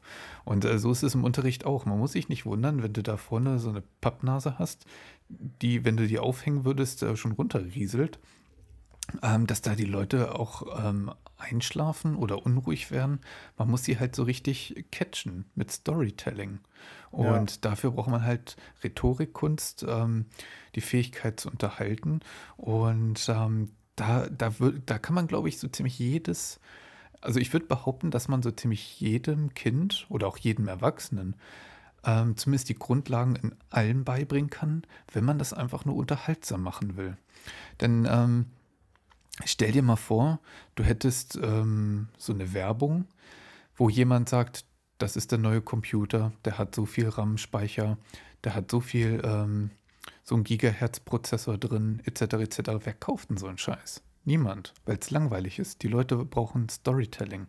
Und das hatte ich in meinem Bachelor, ähm, meiner Bachelor-Thesis untersucht zum Thema Neuromarketing egal welche Entscheidung wir im Leben treffen, alles hat eine, einen Bestandteil aus Emotio und Ratio, also aus Emotion und Rationalität. Und wenn man das kombiniert, auch in der Unterricht, dann kannst du wirklich die Leute für so ziemlich jeden Scheiß begeistern. Ähm, ich hatte das bei dem Videospiel, was auch nochmal unbedingt ein Thema bei uns sein muss, Videospiele, Ja. ähm, zu Assassin's Creed gesehen. Da haben die, äh, kennst du Assassin's Creed? Ich habe es gehört, aber mein äh, Wissen könnte nicht geringer sein und mein Interesse. aber erzähl weiter auf jeden Fall. Aber man muss doch allgemein gebildet werden. Ja, äh, kann man und ich Wo würde ist da da gerne. Neugier? Ich würde da gerne mehr drüber wissen, aber man muss auch selektieren. Es gibt 10%, die mich Aha. nicht interessieren und das fällt damit rein. Äh, okay, hast du gewonnen. Aber ja, erzähl weiter auf jeden Fall. Und ähm, jedenfalls, das ist so ein ähm, Au- Auftragskiller oder so ähnlich, also ein Assassine halt. Und ähm, der spielt immer in unterschiedlichen Epochen. Und ähm, da haben die das, ich weiß nicht in welchem Teil, ähm, wo die da bei den Ägyptern rumgepimmelt sind oder in, ähm, im alten Griechenland, da kannst du natürlich äh, mit den Dialogen, wenn du da irgendeine Quest dann nimmst, kannst du natürlich solche Infos mit schön einpacken. Zum alten Griechenland, Rom oder Mittelalter allgemein. Ähm, da, also ich sehe sehr viel Potenzial in Videospielen, um Bildung weiterzubringen. Weil wenn du zum Beispiel so ein cooles Videospiel hast, wie zum Beispiel Grand Theft Auto, ähm, und du packst da irgendwie, ja gut, GTA ist jetzt ein, vielleicht Das ist nicht ja nicht, ganz nicht so ein gutes Spiel. Beispiel. Dann weiß man, wie man Autos knackt und wie man Menschen erschießt und so weiter. Also da habe ich nochmal eine ganz andere Ähm, Meinung. Das ist alles allerdings in spannend. den Ghettos von Amerika ein sehr wichtiges Wissen. Ja, das ist. Äh, Ähm, mh, ja. Ja, sad but true. Ähm, ja, ist leider. nee, wahr. aber man könnte Videospiele so gestalten, dass man schon irgendwie was mitbekommt. Zum Beispiel, ich liebe total Zelda und ich bin auch schon richtig heiß drauf, wenn im Mai der nächste Teil rauskommt. Äh, und da gibt es halt so Rätsel, da musst du wirklich dein Hirnschmalz anstrengen. Um ähm, logisches Denken zum Beispiel. Oder Möglichkeit zu kombinieren. Und da kann man, wenn man das wirklich an verschiedenen Stellen einbaut, ähm, kann man kann man da schon mal was rausholen. Oder zum Beispiel bei The Witcher 3. Da hattest du verschiedene Antwortmöglichkeiten. Und je nachdem, wie du geantwortet hast, hast du bessere oder schlechtere äh, Antworten von, also Reaktionen von, der, von dem NPC bekommen. Und dadurch kann man natürlich auch so ein bisschen soziale Kompetenz vielleicht üben. Ähm, wie reagiert der andere, wenn ich ein bisschen ruppig antworte oder so weiter. Und äh, da gibt es ganz viele Möglichkeiten, wie man das wirklich aktiv integrieren kann. Und ähm, das müssten Lehrer auch hinbekommen, dass man so richtig unterhalten kann. Natürlich soll das jetzt keine Game Show werden, ähm, aber einfach mal ein bisschen Schwung. Zum Beispiel, ich hatte in Mathe schon ganz bequem eine 6 gehabt, aber auch Einsen. Und das lag einfach daran, weil ich halt mal Bock hatte und mal nicht. Und weil einfach der Lehrer, äh, das, das war einer, der hat echt aus der Hüfte geschossen. Der war echt total super. Ähm, der hatte eine lockere Art, einen trockenen Humor und ähm, der hatte wirklich die Klasse ganz bequem im Griff. Und das gleiche auch mit unserer Englischlehrerin.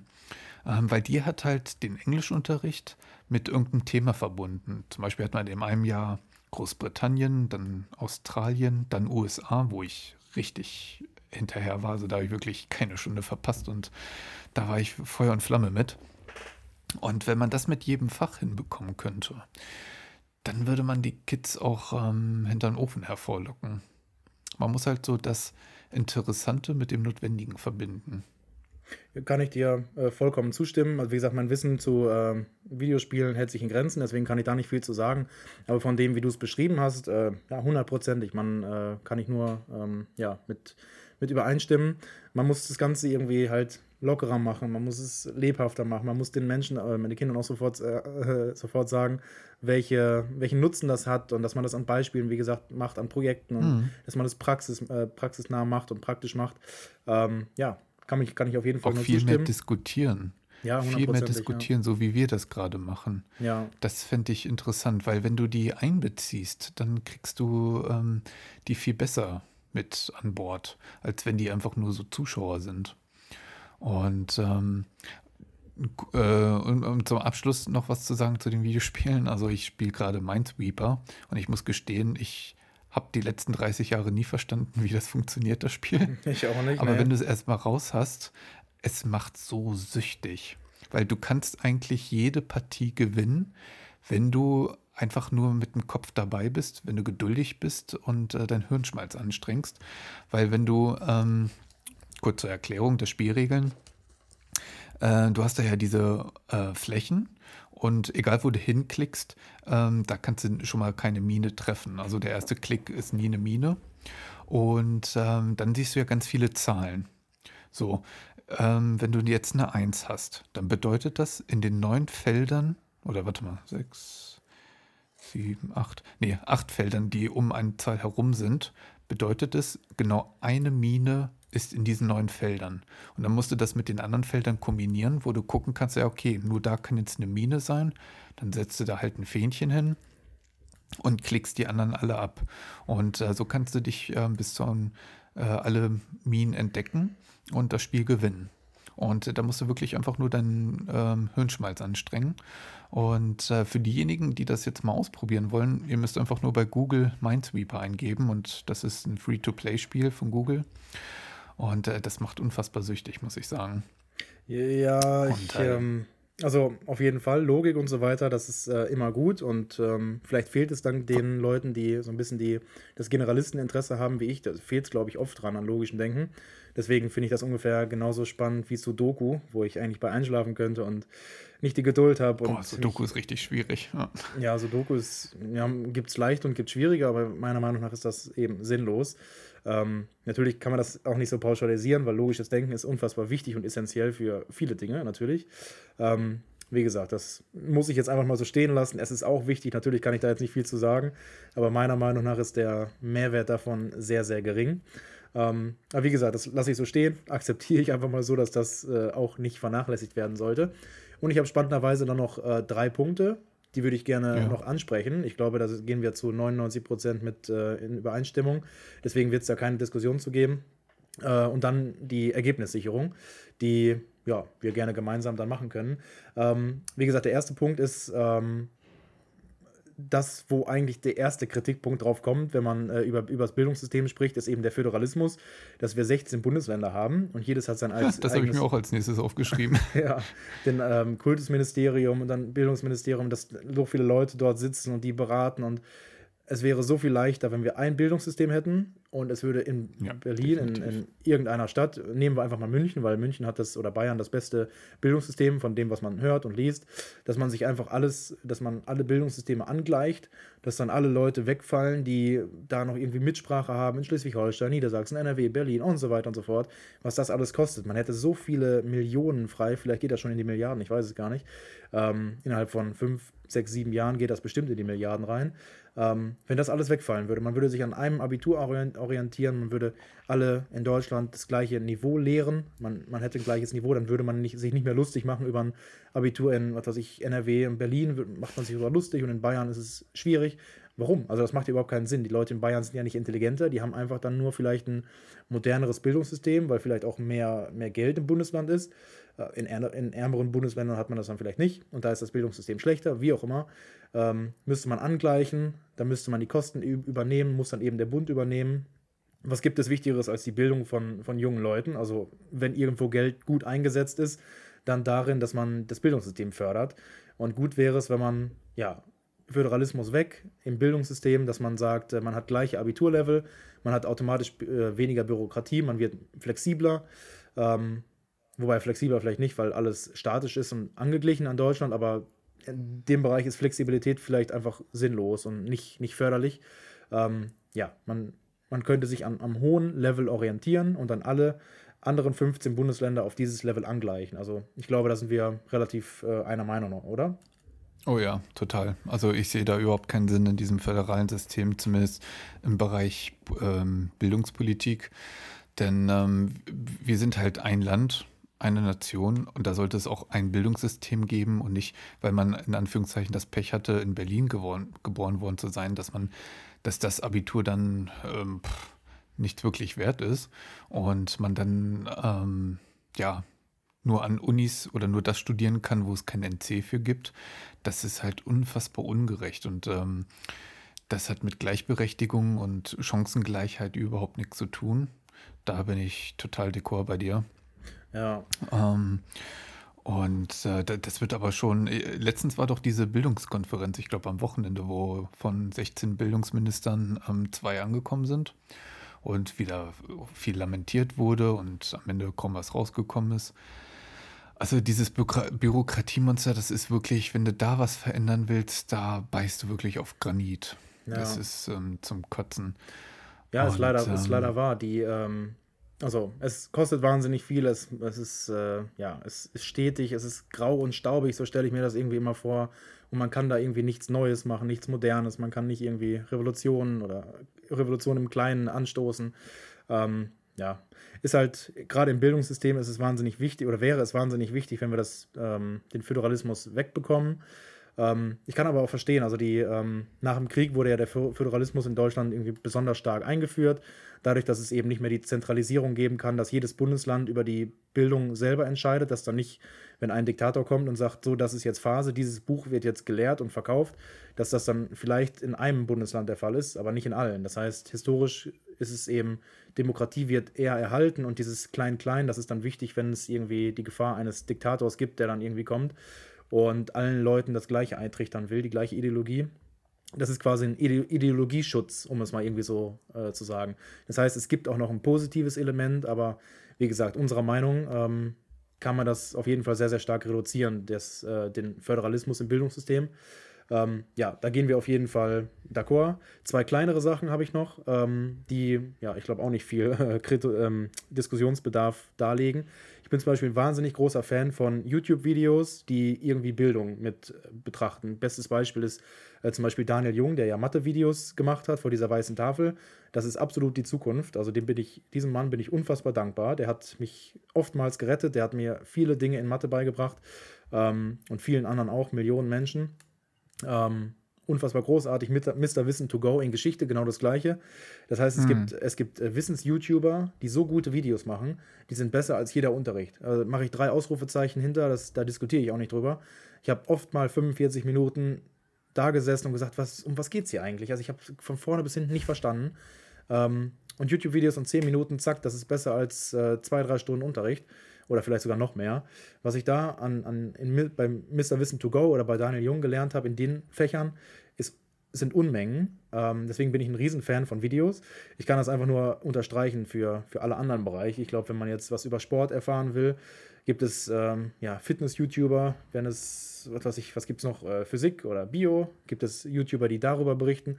Deswegen, ich, ich lese ganz oft den Kommentar, oh Gott, das ist ja viel besser, als was meine Lehrer, meine Lehrerin macht. Hm. Ähm, darüber gibt es, glaube ich, auch keine Diskussion. Du bist, glaube ich, auch ein Fan. YouTube-Videos und so weiter lernt man viel, ne? Oh ja. oh ja, definitiv. Also ich weiß noch, gerade in Mathe bei der, im BWL-Teil, da hat mich so ein Typ, also der hat mir wirklich einen Arsch gerettet. Der hat das äh, hervorragend erklärt, Schritt für Schritt und zack saß. Das ist wirklich bahnbrechend. Also, war das dann auch Daniel Jung ähm, oder wer war das vom, vom weißen, vor dem Whiteboard, nee, das ist, ne? Das war ein ganz kleiner YouTuber. Ähm, so, okay. Ich, ich habe auch nie wieder was von dem gehört. Also, ich, pff, gar keine Ahnung. Also, der, den hat man noch nicht gesehen. Ähm, du hast dann nur gesehen, wie er da gezeichnet hat und äh, das Schritt für Schritt erklärt hat. Mhm. Und äh, also, da bin ich komplett bei dir. Ich muss auch sagen, ich gucke ja eigentlich, wenn ich Fernsehen gucke, nur öffentlich-rechtliches. Ich weiß, das ähm, klingt unfassbar lahmarschig. Das hätte ich jetzt gar nicht ähm, erwartet. Also ich bin ein großer Fan davon und dass wir uns da so einig sind, hätte ich gar nicht erwartet. Ja, doch, also ich gucke eigentlich, wieso hättest du gedacht, ich gucke RTL? Äh, nee, aber dass du, äh, du sagst ja viel von Videospielen und so weiter. Und wenn ich jetzt über ARD gesprochen hätte, irgendwie gibt es da zum Beispiel Weltspiegel oder so, das gucken, glaube ich, mhm. nur Ü50 Leute und ich, dachte ich. Ähm, aber dass die junge Zielgruppe da eben auch noch da ist, da gibt es äh, ja, auf jeden Fall positiv überrascht. Das freut mich. Ja, also ich ähm, äh, gucke ganz gern die Satire-Sendung Extra 3 und Heute Show. Ja, ja gucke ich das auch ist, gerne. Ähm, das ist hervorragend. Also der Humor ist wirklich der Hammer. Ähm, ich hatte auch mal die Anstalt geguckt, aber das ist einfach, es ist einfach so traurig, weil die halt so nah an der Realität sind. Und ja, das, das stimmt. Ist, ähm, das ist kaum noch überspitzt, weil man kann das nicht mehr überspitzen. Ja. Ähm, und äh, sonst Arte, ARD, ZDF, alles, was es da gibt. Funk hat sehr viel Gutes. Ähm, zwar auch viel Quatsch. Oder wo ich mir denke, das müsste jetzt nicht vom Rundfunkbeitrag bezahlt werden. Und ähm, ich muss sagen, das meiste würde ich behaupten, weiß ich echt aus diesen, ja, aus öffentlich-rechtlichen, aus äh, Bildungs-YouTubern. Ähm, das ist definitiv ein wichtiger Punkt, den man, glaube ich, in das Bildungssystem integrieren müsste. Ja, 100%, Und das zeigt 100%. ja, dass die Kids äh, wirklich Interesse an Bildung haben. Zum Beispiel mag ich 100 Sekunden Physik. Ich weiß nicht, warum er so heißt, weil ich glaube, kein einziges Video geht 100 Sekunden.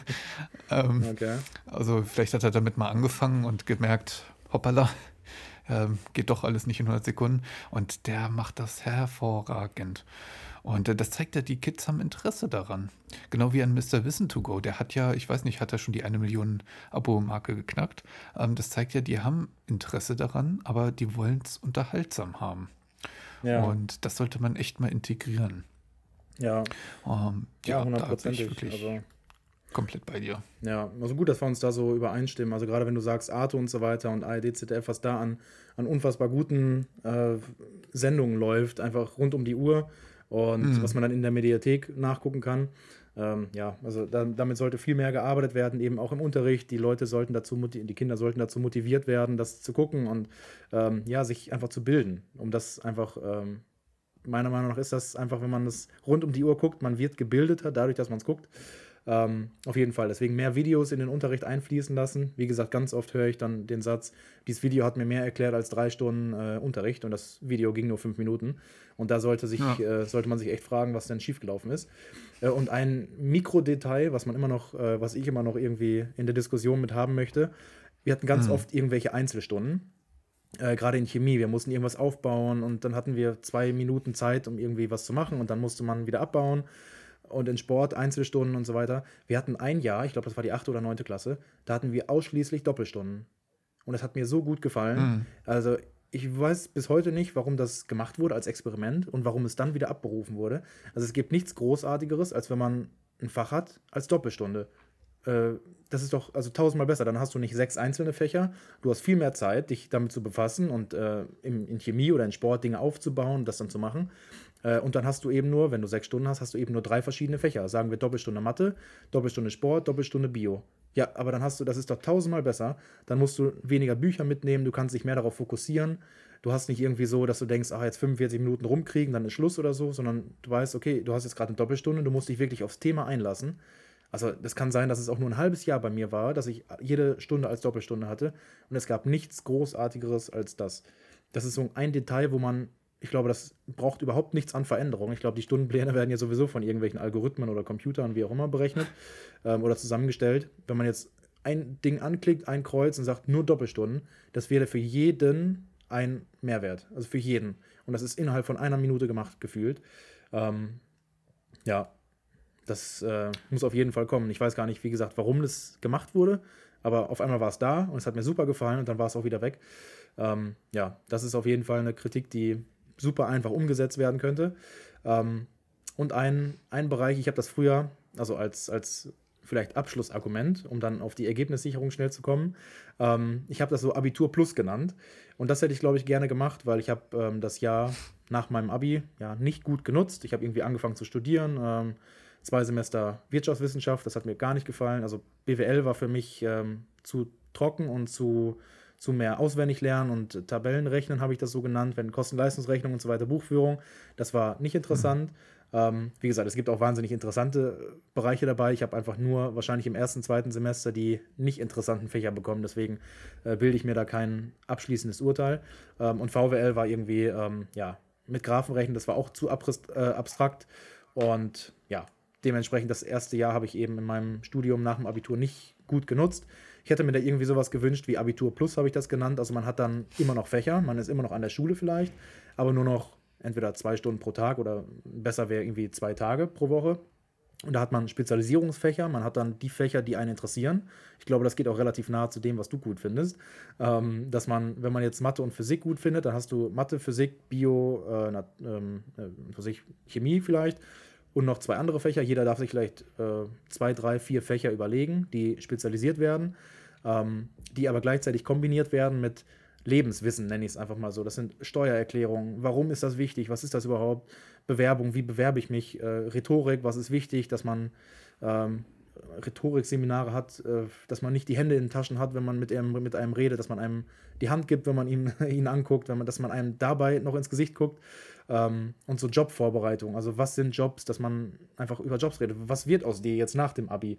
Äh, ich glaube, das mhm. ähm, ist relativ, ja, das ist vielleicht auch ein, ein guter Kompromiss schon und eine Ergebnissicherung. Das ist, ich habe es irgendwie, wie gesagt, Abitur Plus genannt. Keine Ahnung, das kann auch ein halbes Jahr sein oder ein Jahr, wie gesagt, dass man zwei Tage die Woche in die Schule kommt und dort ähm, ja, Projekte hat, AGs hat und dort lernt, was ist eigentlich eine Steuererklärung, wie macht man das? Und von Anfang bis Ende, das hat mir bis heute keiner erklärt. So ein bisschen versucht man sich dann da dran und äh, schafft es und YouTube-Videos. Aber es kann ja nicht sein, dass die Bildung jetzt in YouTube stattfindet ausschließlich, sondern warum ist das nicht auch in den Schulen? Also einfach lebensnahes Wissen. Wie bewerbe ich mich und äh, wo kriege ich günstige Dinge her und wie kann man Vergleichsportale nutzen und wie kann ich mir eine Wohnung suchen, wie fliege ich richtig in den Urlaub oder irgendwie sowas. Also komplett Dinge, die man einfach nicht lernt. Und ja, das einfach als, als erster Teil der Ergebnissicherung. Hast du da, was, was hältst du davon? Hm, also wenn man da anfängt, dann könnten wir ja eigentlich alles, was im Leben so drankommt, ähm, in der Schule unterrichten. Ich würde eher, hm, wie soll ich das sagen? Ähm, ja, dass man, wie gesagt, den Kindern das Lernen lehrt und damit bringt man das ja irgendwie schon mal mit, dass wenn man dann im Leben damit konfrontiert wird, dass man sich das dann selber aneignen kann. Äh, ich würde die Schule trotzdem eher so, dass man einerseits einen Grundstock mitbekommt, aber andererseits auch Schwerpunkte. Ähm, ja, weil wenn du damit anfängst, wie bewerbe ich mich, wie äh, schließe ich einen Mietvertrag ab, wo willst du denn dann da aufhören? Das, ähm, das nimmt ja dann gar kein Ende.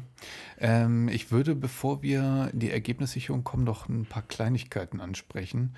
Ähm, zum Beispiel, wenn ich das Bildungssystem kritisiere, da kriege ich häufig als Antwort, ja, wenn wir denn so schlecht sind, warum steht in Deutschland dann so gut da? Da kriege ich wirklich Sprühschiss.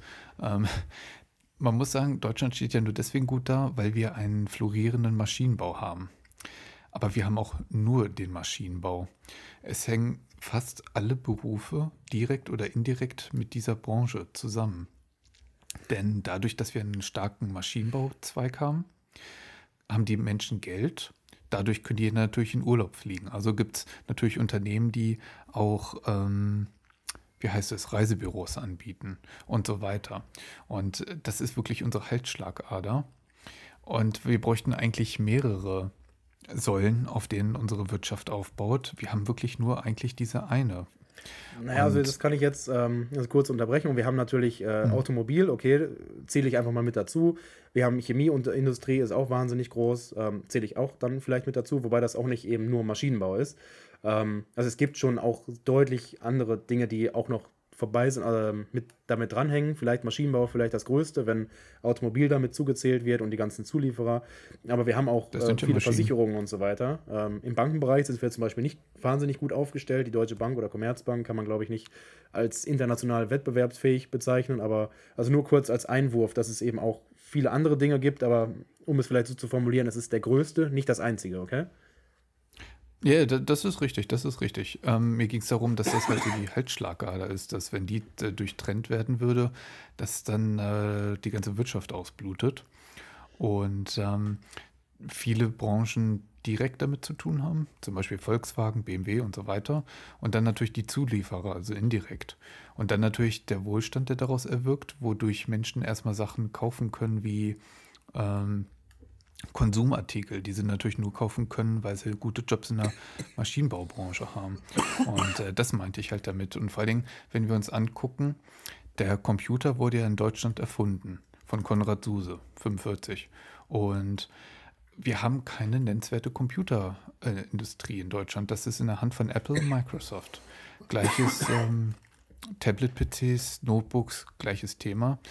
Ähm, Handys, Smartphones auch äh, den Anschluss verpennt. Ähm, Internetunternehmen, also das Internet an sich haben wir ja schon ziemlich verpennt. Die größten Social Media Networks, die kommen alle aus den USA. Da spielen wir überhaupt keine Rolle mit. Also wir sind gut darin, in dem, was wir kennen, was schon ähm, vor, vor über 100 Jahren bei uns funktioniert hat. Das funktioniert auch weiterhin. Aber wir haben ganz große Probleme mit den neueren Technologien. Und da finde ich, das ist ein Zeichen von unserem Bildungssystem, dass wir da immer noch so ein bisschen von gestern sind. Ähm, Vorteil ist halt, wir sind in dem, was wir machen, richtig gut, Weltspitze, wir verpennen aber den Anschluss zu vielen anderen Branchen. Und äh, das ist halt vermutlich auch so ein Auswuchs von unserem Bildungssystem. Und ähm, ja, Deswegen ja. kritisiere ich das da so an der Stelle. Kann ich auf jeden Fall auch unterstreichen. Das sind ähm, viele Dinge, in denen wir moderner sein sollten, in denen wir weiter vorangehen und anders denken. Und äh, ja, die, es wäre schön gewesen, wenn die Innovationen, äh, Computer und äh, Internet und äh, Smartphone-Bau und so weiter und so fort, ähm, dass das alles in deutscher Hand wäre. Ist es leider nicht. Uns wurde international ähm, der Rang abgelaufen in den Dingen, die wirklich wichtig sind. Natürlich kann man mhm. sagen, die die Maschinenbauindustrie, die wird weiterhin eine der wichtigsten Industrien sein. Und ja, das ist quasi das. Ja, aber was machen wir, wenn China ähm, den, Vors äh, den, den Rückstand aufholt? Dann ähm, braucht äh, China arbeitet ja nur mit uns äh, zusammen, weil sie die Maschinentechnologie brauchen. Wenn die aber den ganzen Vorsprung und die investieren sehr viel in Bildung, wenn sie das aufgeholt haben, stellt sich die Frage, worauf können wir dann noch aufbauen? Ähm, man muss immer äh, sein, ähm, na, seine Wirtschaft auf mehrere äh, Bereiche aufbauen. Zum Beispiel, wir waren ja eben bei Finanzwesen, also da spielen wir in der Königsklasse kaum eine Rolle mit. Ähm, die beiden größten Vermögensverwalter, BlackRock und ähm, Goldman Sachs, beides US-Amerikaner. Und ähm, die größte Bank bei uns ist, glaube ich, Deutsche Bank, aber im internationalen Vergleich ist es auch eher so, naja, im Mittelfeld, wenn es hochkommt. Ja, auf jeden Und, Fall. Äh, Deswegen. Also ja, stimme ich auf jeden Fall mit überein. Dass, da muss das Bildungssystem moderner werden. Es muss sich an die Dinge anpassen, die, die da sind. Und wir müssen hoffen, dass uns nicht weiter der Rang abgelaufen wird. Das ist vollkommen klar. Gerade vielleicht. Ja, vor allen Dingen brauchen wir so eine Kultur der äh, Selbstständigkeit, weil äh, ich weiß nicht, ob du mit deinen Eltern mal drüber gesprochen hast, aber man hört ja ganz äh, oft so, oh, du willst dich selbstständig machen, das ist so unsicher, such dir lieber einen sicheren Job. Und, äh, am besten geh zum Start oder so. Und da denke ich mir, wenn das so die Einstellung ist und das jeder macht, äh, ist ja kein Wunder, dass bei uns ähm, so ein bisschen Float ist, was Startups angeht, weil äh, die größten Startups kommen häufig halt eher aus USA oder China. Ja. Oder mittlerweile auch Indien. Ja, richtig. Ähm, wir brauchen eine andere Startup-Kultur, da können wir gerne auch nochmal drüber reden. Ähm, das, ja, wir brauchen mehr Startups, wir brauchen innovativere Leute, wir brauchen Menschen, die einfach das Risiko eingehen. Startups sind unfassbar viel mit, mit Risiko verbunden und äh, ja, Startups sind, das haben wir in Wirtschaftsgeografie zum Beispiel gelernt, wie entwickeln sich Städte oder wie findet Urbanisierung statt. Und ganz oft ist es so ein, so ein Indikator, nicht ein Indikator, so ein Impuls von einem Startup, ähm, der das Startup hat Erfolg, ähm, Leute kommen dorthin, der Konsum wird ähm, erhöht. Ähm, und die, das Drumherum wird, äh, ja, wächst auch noch, also mehr Geschäfte, mehr Infrastruktur und so weiter und so fort. Das heißt, dass Startups für ein Land auch einfach ein Faktor sind, dass Menschen hinzuziehen, die dort arbeiten, die drumherum arbeiten. Und dass das für Deutschland vielleicht auch die, die Migration, dass wir uns die, die besten Menschen aussuchen könnten, die zu uns migrieren, weil wir brauchen die Migration, ähm, um weiter wettbewerbsfähig zu sein und gute Ideen und so weiter. Ähm, und ja, das ist dementsprechend Startups, da können wir auch gerne mal einen ähm, Podcast zu machen. Ähm, hm. Unfassbar wichtig, unfassbar wichtig, äh, die Kultur zu haben, das, das Bewusstsein.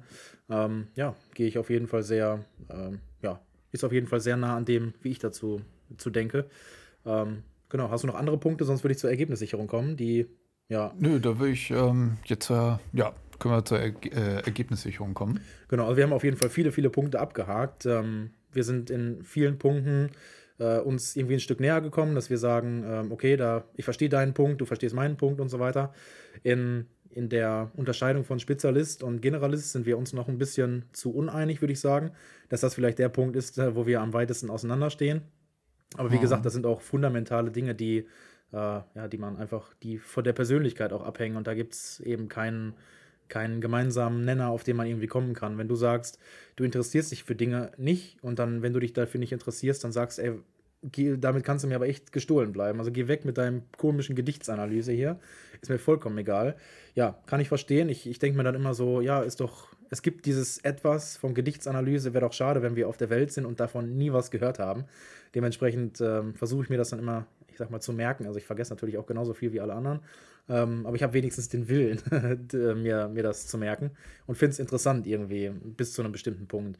Ähm, ja, das sind dann die Dinge, wo wir uns nicht so einig sind.